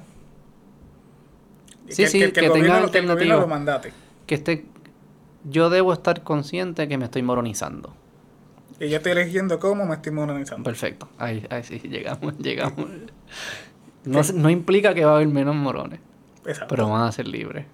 Y van a ser conscientes de lo que decidieron. Tu miedo o lo que tu, tu, tu ética, donde tira la línea es, yo no quiero que sean eh, in- decisiones inconscientes o, eh, o estafados. Si esas personas quieren actuar de esa forma, que sean conscientes que fue, cuál fue el camino que los llevó a actuar de esa forma y si ese es el camino, pues que así sea. Este sería el equivalente de la eh, del label nutricional en, en- en los alimentos. Claro. Si tú te quieres meter el, el corn syrup este, pues problema tuyo. Si tú te quieres meter la nicotina y todo lo que tiene el cigarrillo, pues problema tuyo. Pero yo te estoy dejando saber de antemano cuáles son las consecuencias. Eso no me molesta. Yo podría hablar con eso. Yo puedo vivir con eso. Trato hecho. Algo más, Christopher, Eh, que tengamos que saber. No crean todo lo que ven en las redes sociales, por favor. No crean todo de nada. Sí, pero como la- ahora la gente consume todo en las redes sociales, la gente Pero ni en la radio, ni en la... Sí, exacto. Incluyendo las redes sociales. Principalmente las redes sociales. principalmente las redes sociales, porque sí, la gente se movió de consumir las noticias en, directamente a la página de, de- de los periódicos a irse a, a las redes sociales. Pero no es que los periódicos no mentían. Hay un libro que se llama When the Grey Lady Winked, del New York Times. Analizan el New York Times y cogen el New York Times por escogerlo. No, no enseña, no es como que el New York Times es particularmente distinto. Lo escogen porque es de los más antiguos y es una institución. Y analizan eh, todas las situaciones, casos históricos grandes. Los nazis, Stalin, el, el, el, famine que hubo en Ucrania con Stalin, los nazis, eh, Vietnam, eh, Irak. Todas estas casi siempre son de, de, de- de temas internacionales. Y cómo los cubrió el New York Times al principio. En todas minimizaron el riesgo que, que había, decían no, Hitler, un hombre decente. Creo que Hitler se ganó el, el Time Person of the Year y Stalin también. Eran personas decentes. Cuando ya había evidencia, de hecho en las Olimpiadas que fue, ¿cómo se llama? El, el corredor, eh, el corredor negro que ganó, de Estados Unidos que ganó. Anyways, fueron las Olimpiadas en Berlín, ya eran los nazis, había símbolos de bandera nazi por todos lados, qué sé yo qué. Ya había, ya había, eh, ya estaban haciendo cosas en contra de los judíos, o sea, como que ya se veía, se veía. No era, no era lo que terminó siendo, pero ya se veía. Y el New York Times sacó, no, esta ciudad es, eh, magnífica, lo que están haciendo los nazis es espectacular. eh, lo único que, que criticaríamos es que son muy estrictos con sus jóvenes. Esa era como que la única crítica de los nazis, el New York Times. O sea que también es evidencia de que es peligroso también concentrar lo que llamamos verdad en un grupo. Y posiblemente lo que ha hecho las redes sociales es romper con ese centro. Y estamos viviendo una transición de un, ¿verdad? de un centro a ningún centro y probablemente vamos a encontrar otros mejores centros que antes, donde po- en quién podemos confiar y qué no. Pero pensar que antes no, no se, lo bueno de antes es que todo el mundo se creía la misma mentira, digamos. Eso era mejor que, que ahora que pues todo el mundo se cree una mentira distinta, que es más complicado todavía. Pero antes, o sea, no es como que los periódicos no, no tenían información falsa y lo que fuese. No, y eso de los diferentes muchos centros que estamos viendo ahora, te está pa- que podría pasar, lo estamos viendo en la cuestión de los influencers. Mm. Este, esta gente surge porque ya no se dejan llevar por un anuncio en la televisión de una marca, sino conectan con esta persona que en la que confían ellos por X o Y razón, porque sigue Claro. siendo un extraño del internet. Eh, a lo mejor esta persona tiene un background diferente al mío, tiene mismos gustos de ropa, así que yo me voy a conectar a su, a su plataforma a ver qué, cómo el tipo se está vistiendo, dónde está jangueando, qué restaurante me recomienda. Eh, y sí, se están buscando, se están creando todos estos centros. Otros centros de confianza, de verdad o lo que fuese. Sí, pero este, sí, esto es una cuestión de, de gustos. Eh, no es una cuestión de qué es verdad y qué no es verdad. Siempre es de gusto, sí. Eso es cierto. Y tenemos un bias a, a buscar lo que nos, lo que, los que dicen lo que creemos y lo que, lo que confirman, lo que nos gusta. Es difícil buscar a alguien que diga la verdad, que sea en contra de tu opinión de algo que a ti te importa de verdad. Eso no, no es común. Exacto, por eso si tenemos este montón de centros nuevos, ¿cómo evitamos que la gente no solamente se, re- se rodee del confirmation bias que estamos tratando de evitar? Sí, ese, esa, esa es una de las preguntas importantes. Lo que digo es que lo que había antes, que parecía un centro de verdad, no necesariamente estaba más cerca de la verdad. ¿Mm? También había mentiras. Lo único que era, había cohesión porque todo el mundo se creía la misma mentira, digamos.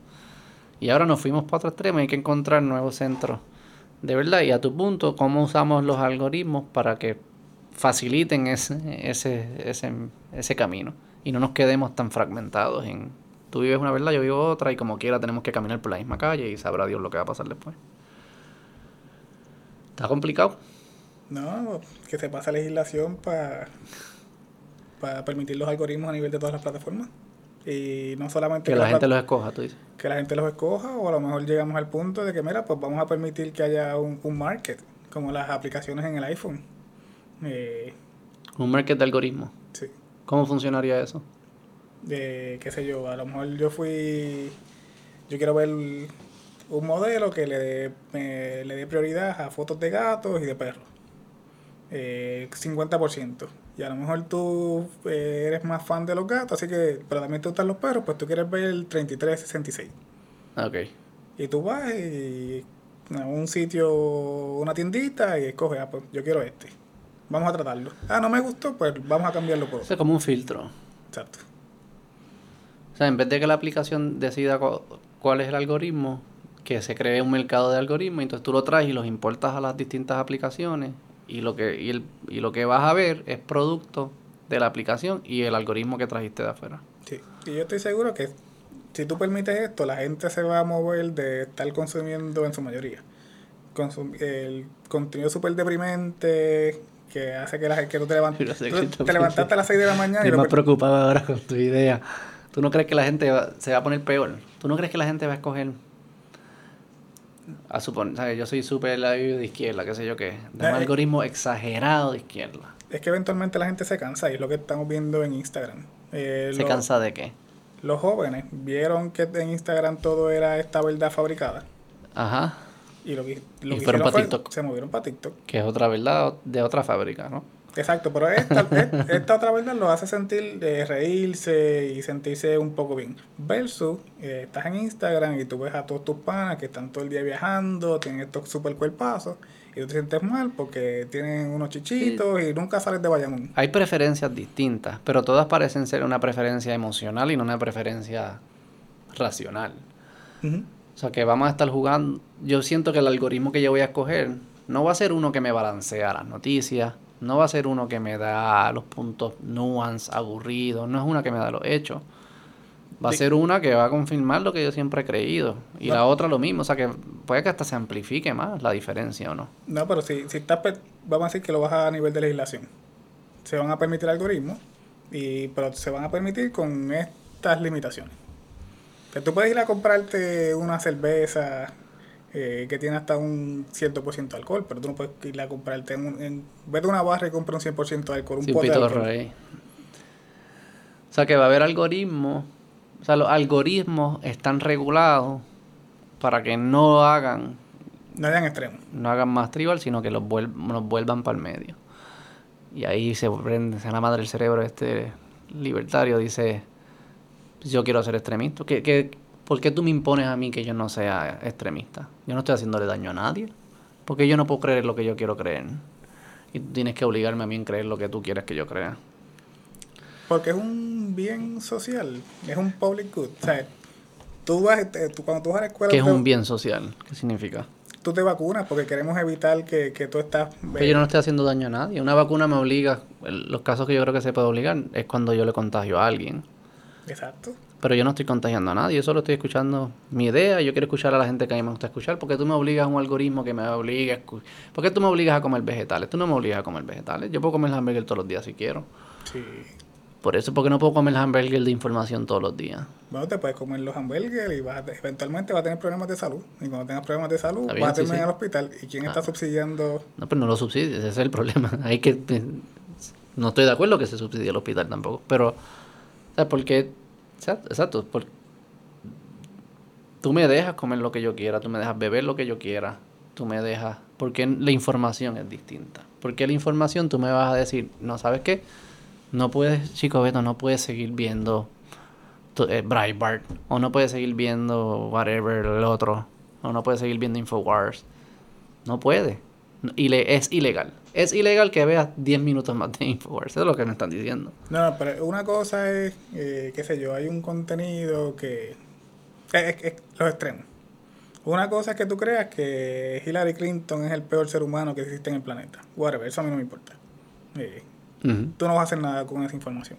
Pero va a haber información que va a tener una, va a tener repercusiones en la sociedad en general. Pero yo tengo derecho a tener mi opinión. Yo no estoy haciendo nada. Yo puedo... O sea, si yo estoy violando Lo que pasa es que... de lo- propiedad o si yo estoy haciéndole daño a otras personas físicas o lo que sea, si, o sea, eso no lo puedes hacer. Pero yo ver un contenido que a mí me gusta o creer la idea que yo creo, que yo puedo tener mi idea en mi mente, ¿por, por qué me la conviertes? ¿Por qué está bien convertir en ilegal yo seguir consumiendo el contenido que yo quiero consumir?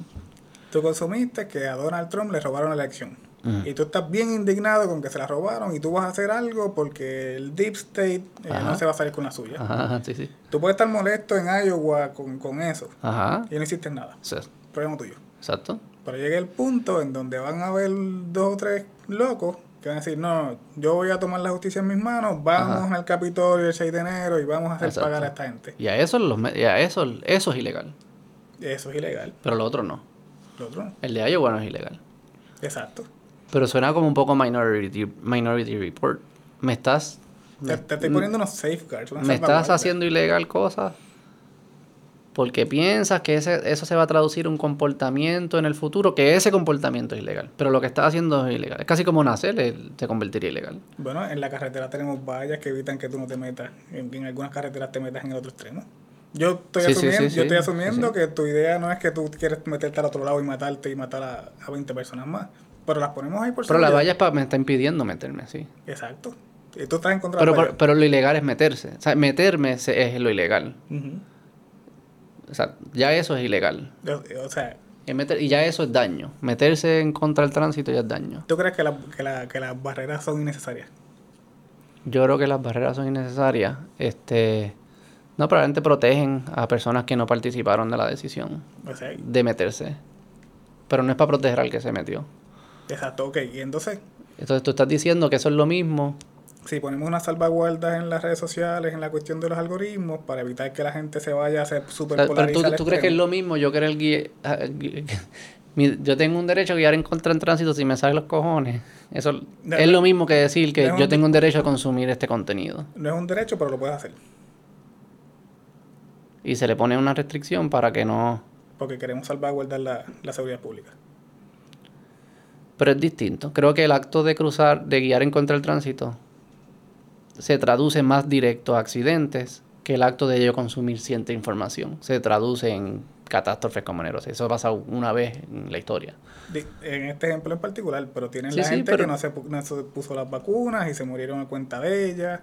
eh, y esa gente estuvo enferma en el hospital, enfermaron enfermeros, enferma- enfermaron médicos. Hay gente. No, porque esos otros que- se podían poner la vacuna. Eso no, a eso no te la compro. Porque si yo me- no me puse la vacuna y yo me, y yo me afecté, eso fue mi decisión. ¿Verdad? Si yo no me puse la vacuna y te afecté a ti, es porque tú no te la pusiste entonces. Eso fue tu decisión, no ponértela. Sí, pero la vacuna no te, no te limita el 100% que no te infecte. Hay menos probabilidad de que te infectes con el virus. Claro. Y si yo tomé la decisión de no vacunarme, No, pero y de, tú de- estás vacunado, pero de hospitalización y muerte es bien efectiva. sí. Bien efectiva. O sea que si tú estás vacunado y yo no estoy vacunado, yo te lo pego, tú estás vacunado, las probabilidades de que te pase algo catastrófico, como estamos hablando, son bien mini, mini, mini, súper pequeñas. Igual yo vacunado también te lo puedo pegar, que es lo que se ha demostrado. O sea que ese, fue, ese fuese distinto. O sea, Para- a- para- yo, yo, yo entiendo el punto de los safeguards, de, los de, de que, hay- de que hay veces, por ejemplo, guiar borracho es otro ejemplo. ¿no? O sea, guiar borracho, yo no estoy haciendo daño, pero no, es ilegal porque es probable que, es altamente probable que sí cause daño. O sea que es medio minority report en el, en el asunto de que estoy diciendo que es ilegal algo que puede conducir al acto que en verdad fuese ilegal. No estoy cierto, no me siento cómodo si con contenido. No sé si se tiene que, si tiene que ser más específica la línea. Es, es que Eh, La, la línea de que esto claramente se traduce en esto. Y esto como no lo queremos, pues esto también es ilegal. Pero tiene que ser mucho más claro que ver video. Es lo que decían de los videojuegos, de los chamacos. Si ves videojuegos de los chamacos matándose, van a terminar a matar gente. No true. Eso nunca se ha probado, no es cierto. O sea que es por esa línea también. ¿Cuántas películas vemos que son violentas dicen cosas absurdas y no, la gente no se vuelve loca? bueno, O sea, no, como que y- y lo que... o sea, y ahí estoy de acuerdo. yo puedo ver Infowars para para reírme, porque son unos anormales. Y ahora no puedo verlo. Porque el algoritmo este no me deja, no me deja verlo. No, y, sí, estoy de acuerdo con todos estos ejemplos, pero no son el extremo. El extremo es este tipo que hizo un mass shooting y dijo un manifiesto, Ajá. y eso lo publican en 4chan, y otra persona que tenía ideas igual de radicales ve el manifiesto de este tipo y dice, yo voy a hacer lo mismo. ¿Y no tú crees que no hubiese sucedido otherwise? Si esa persona no tiene acceso a ese manifiesto, esa persona hubiese sido un Boy Scout. No un Boy Scout, pero probablemente no se hubiera tirado a lo que era. Y ¿Tú crees? ¿Hay evidencia de eso?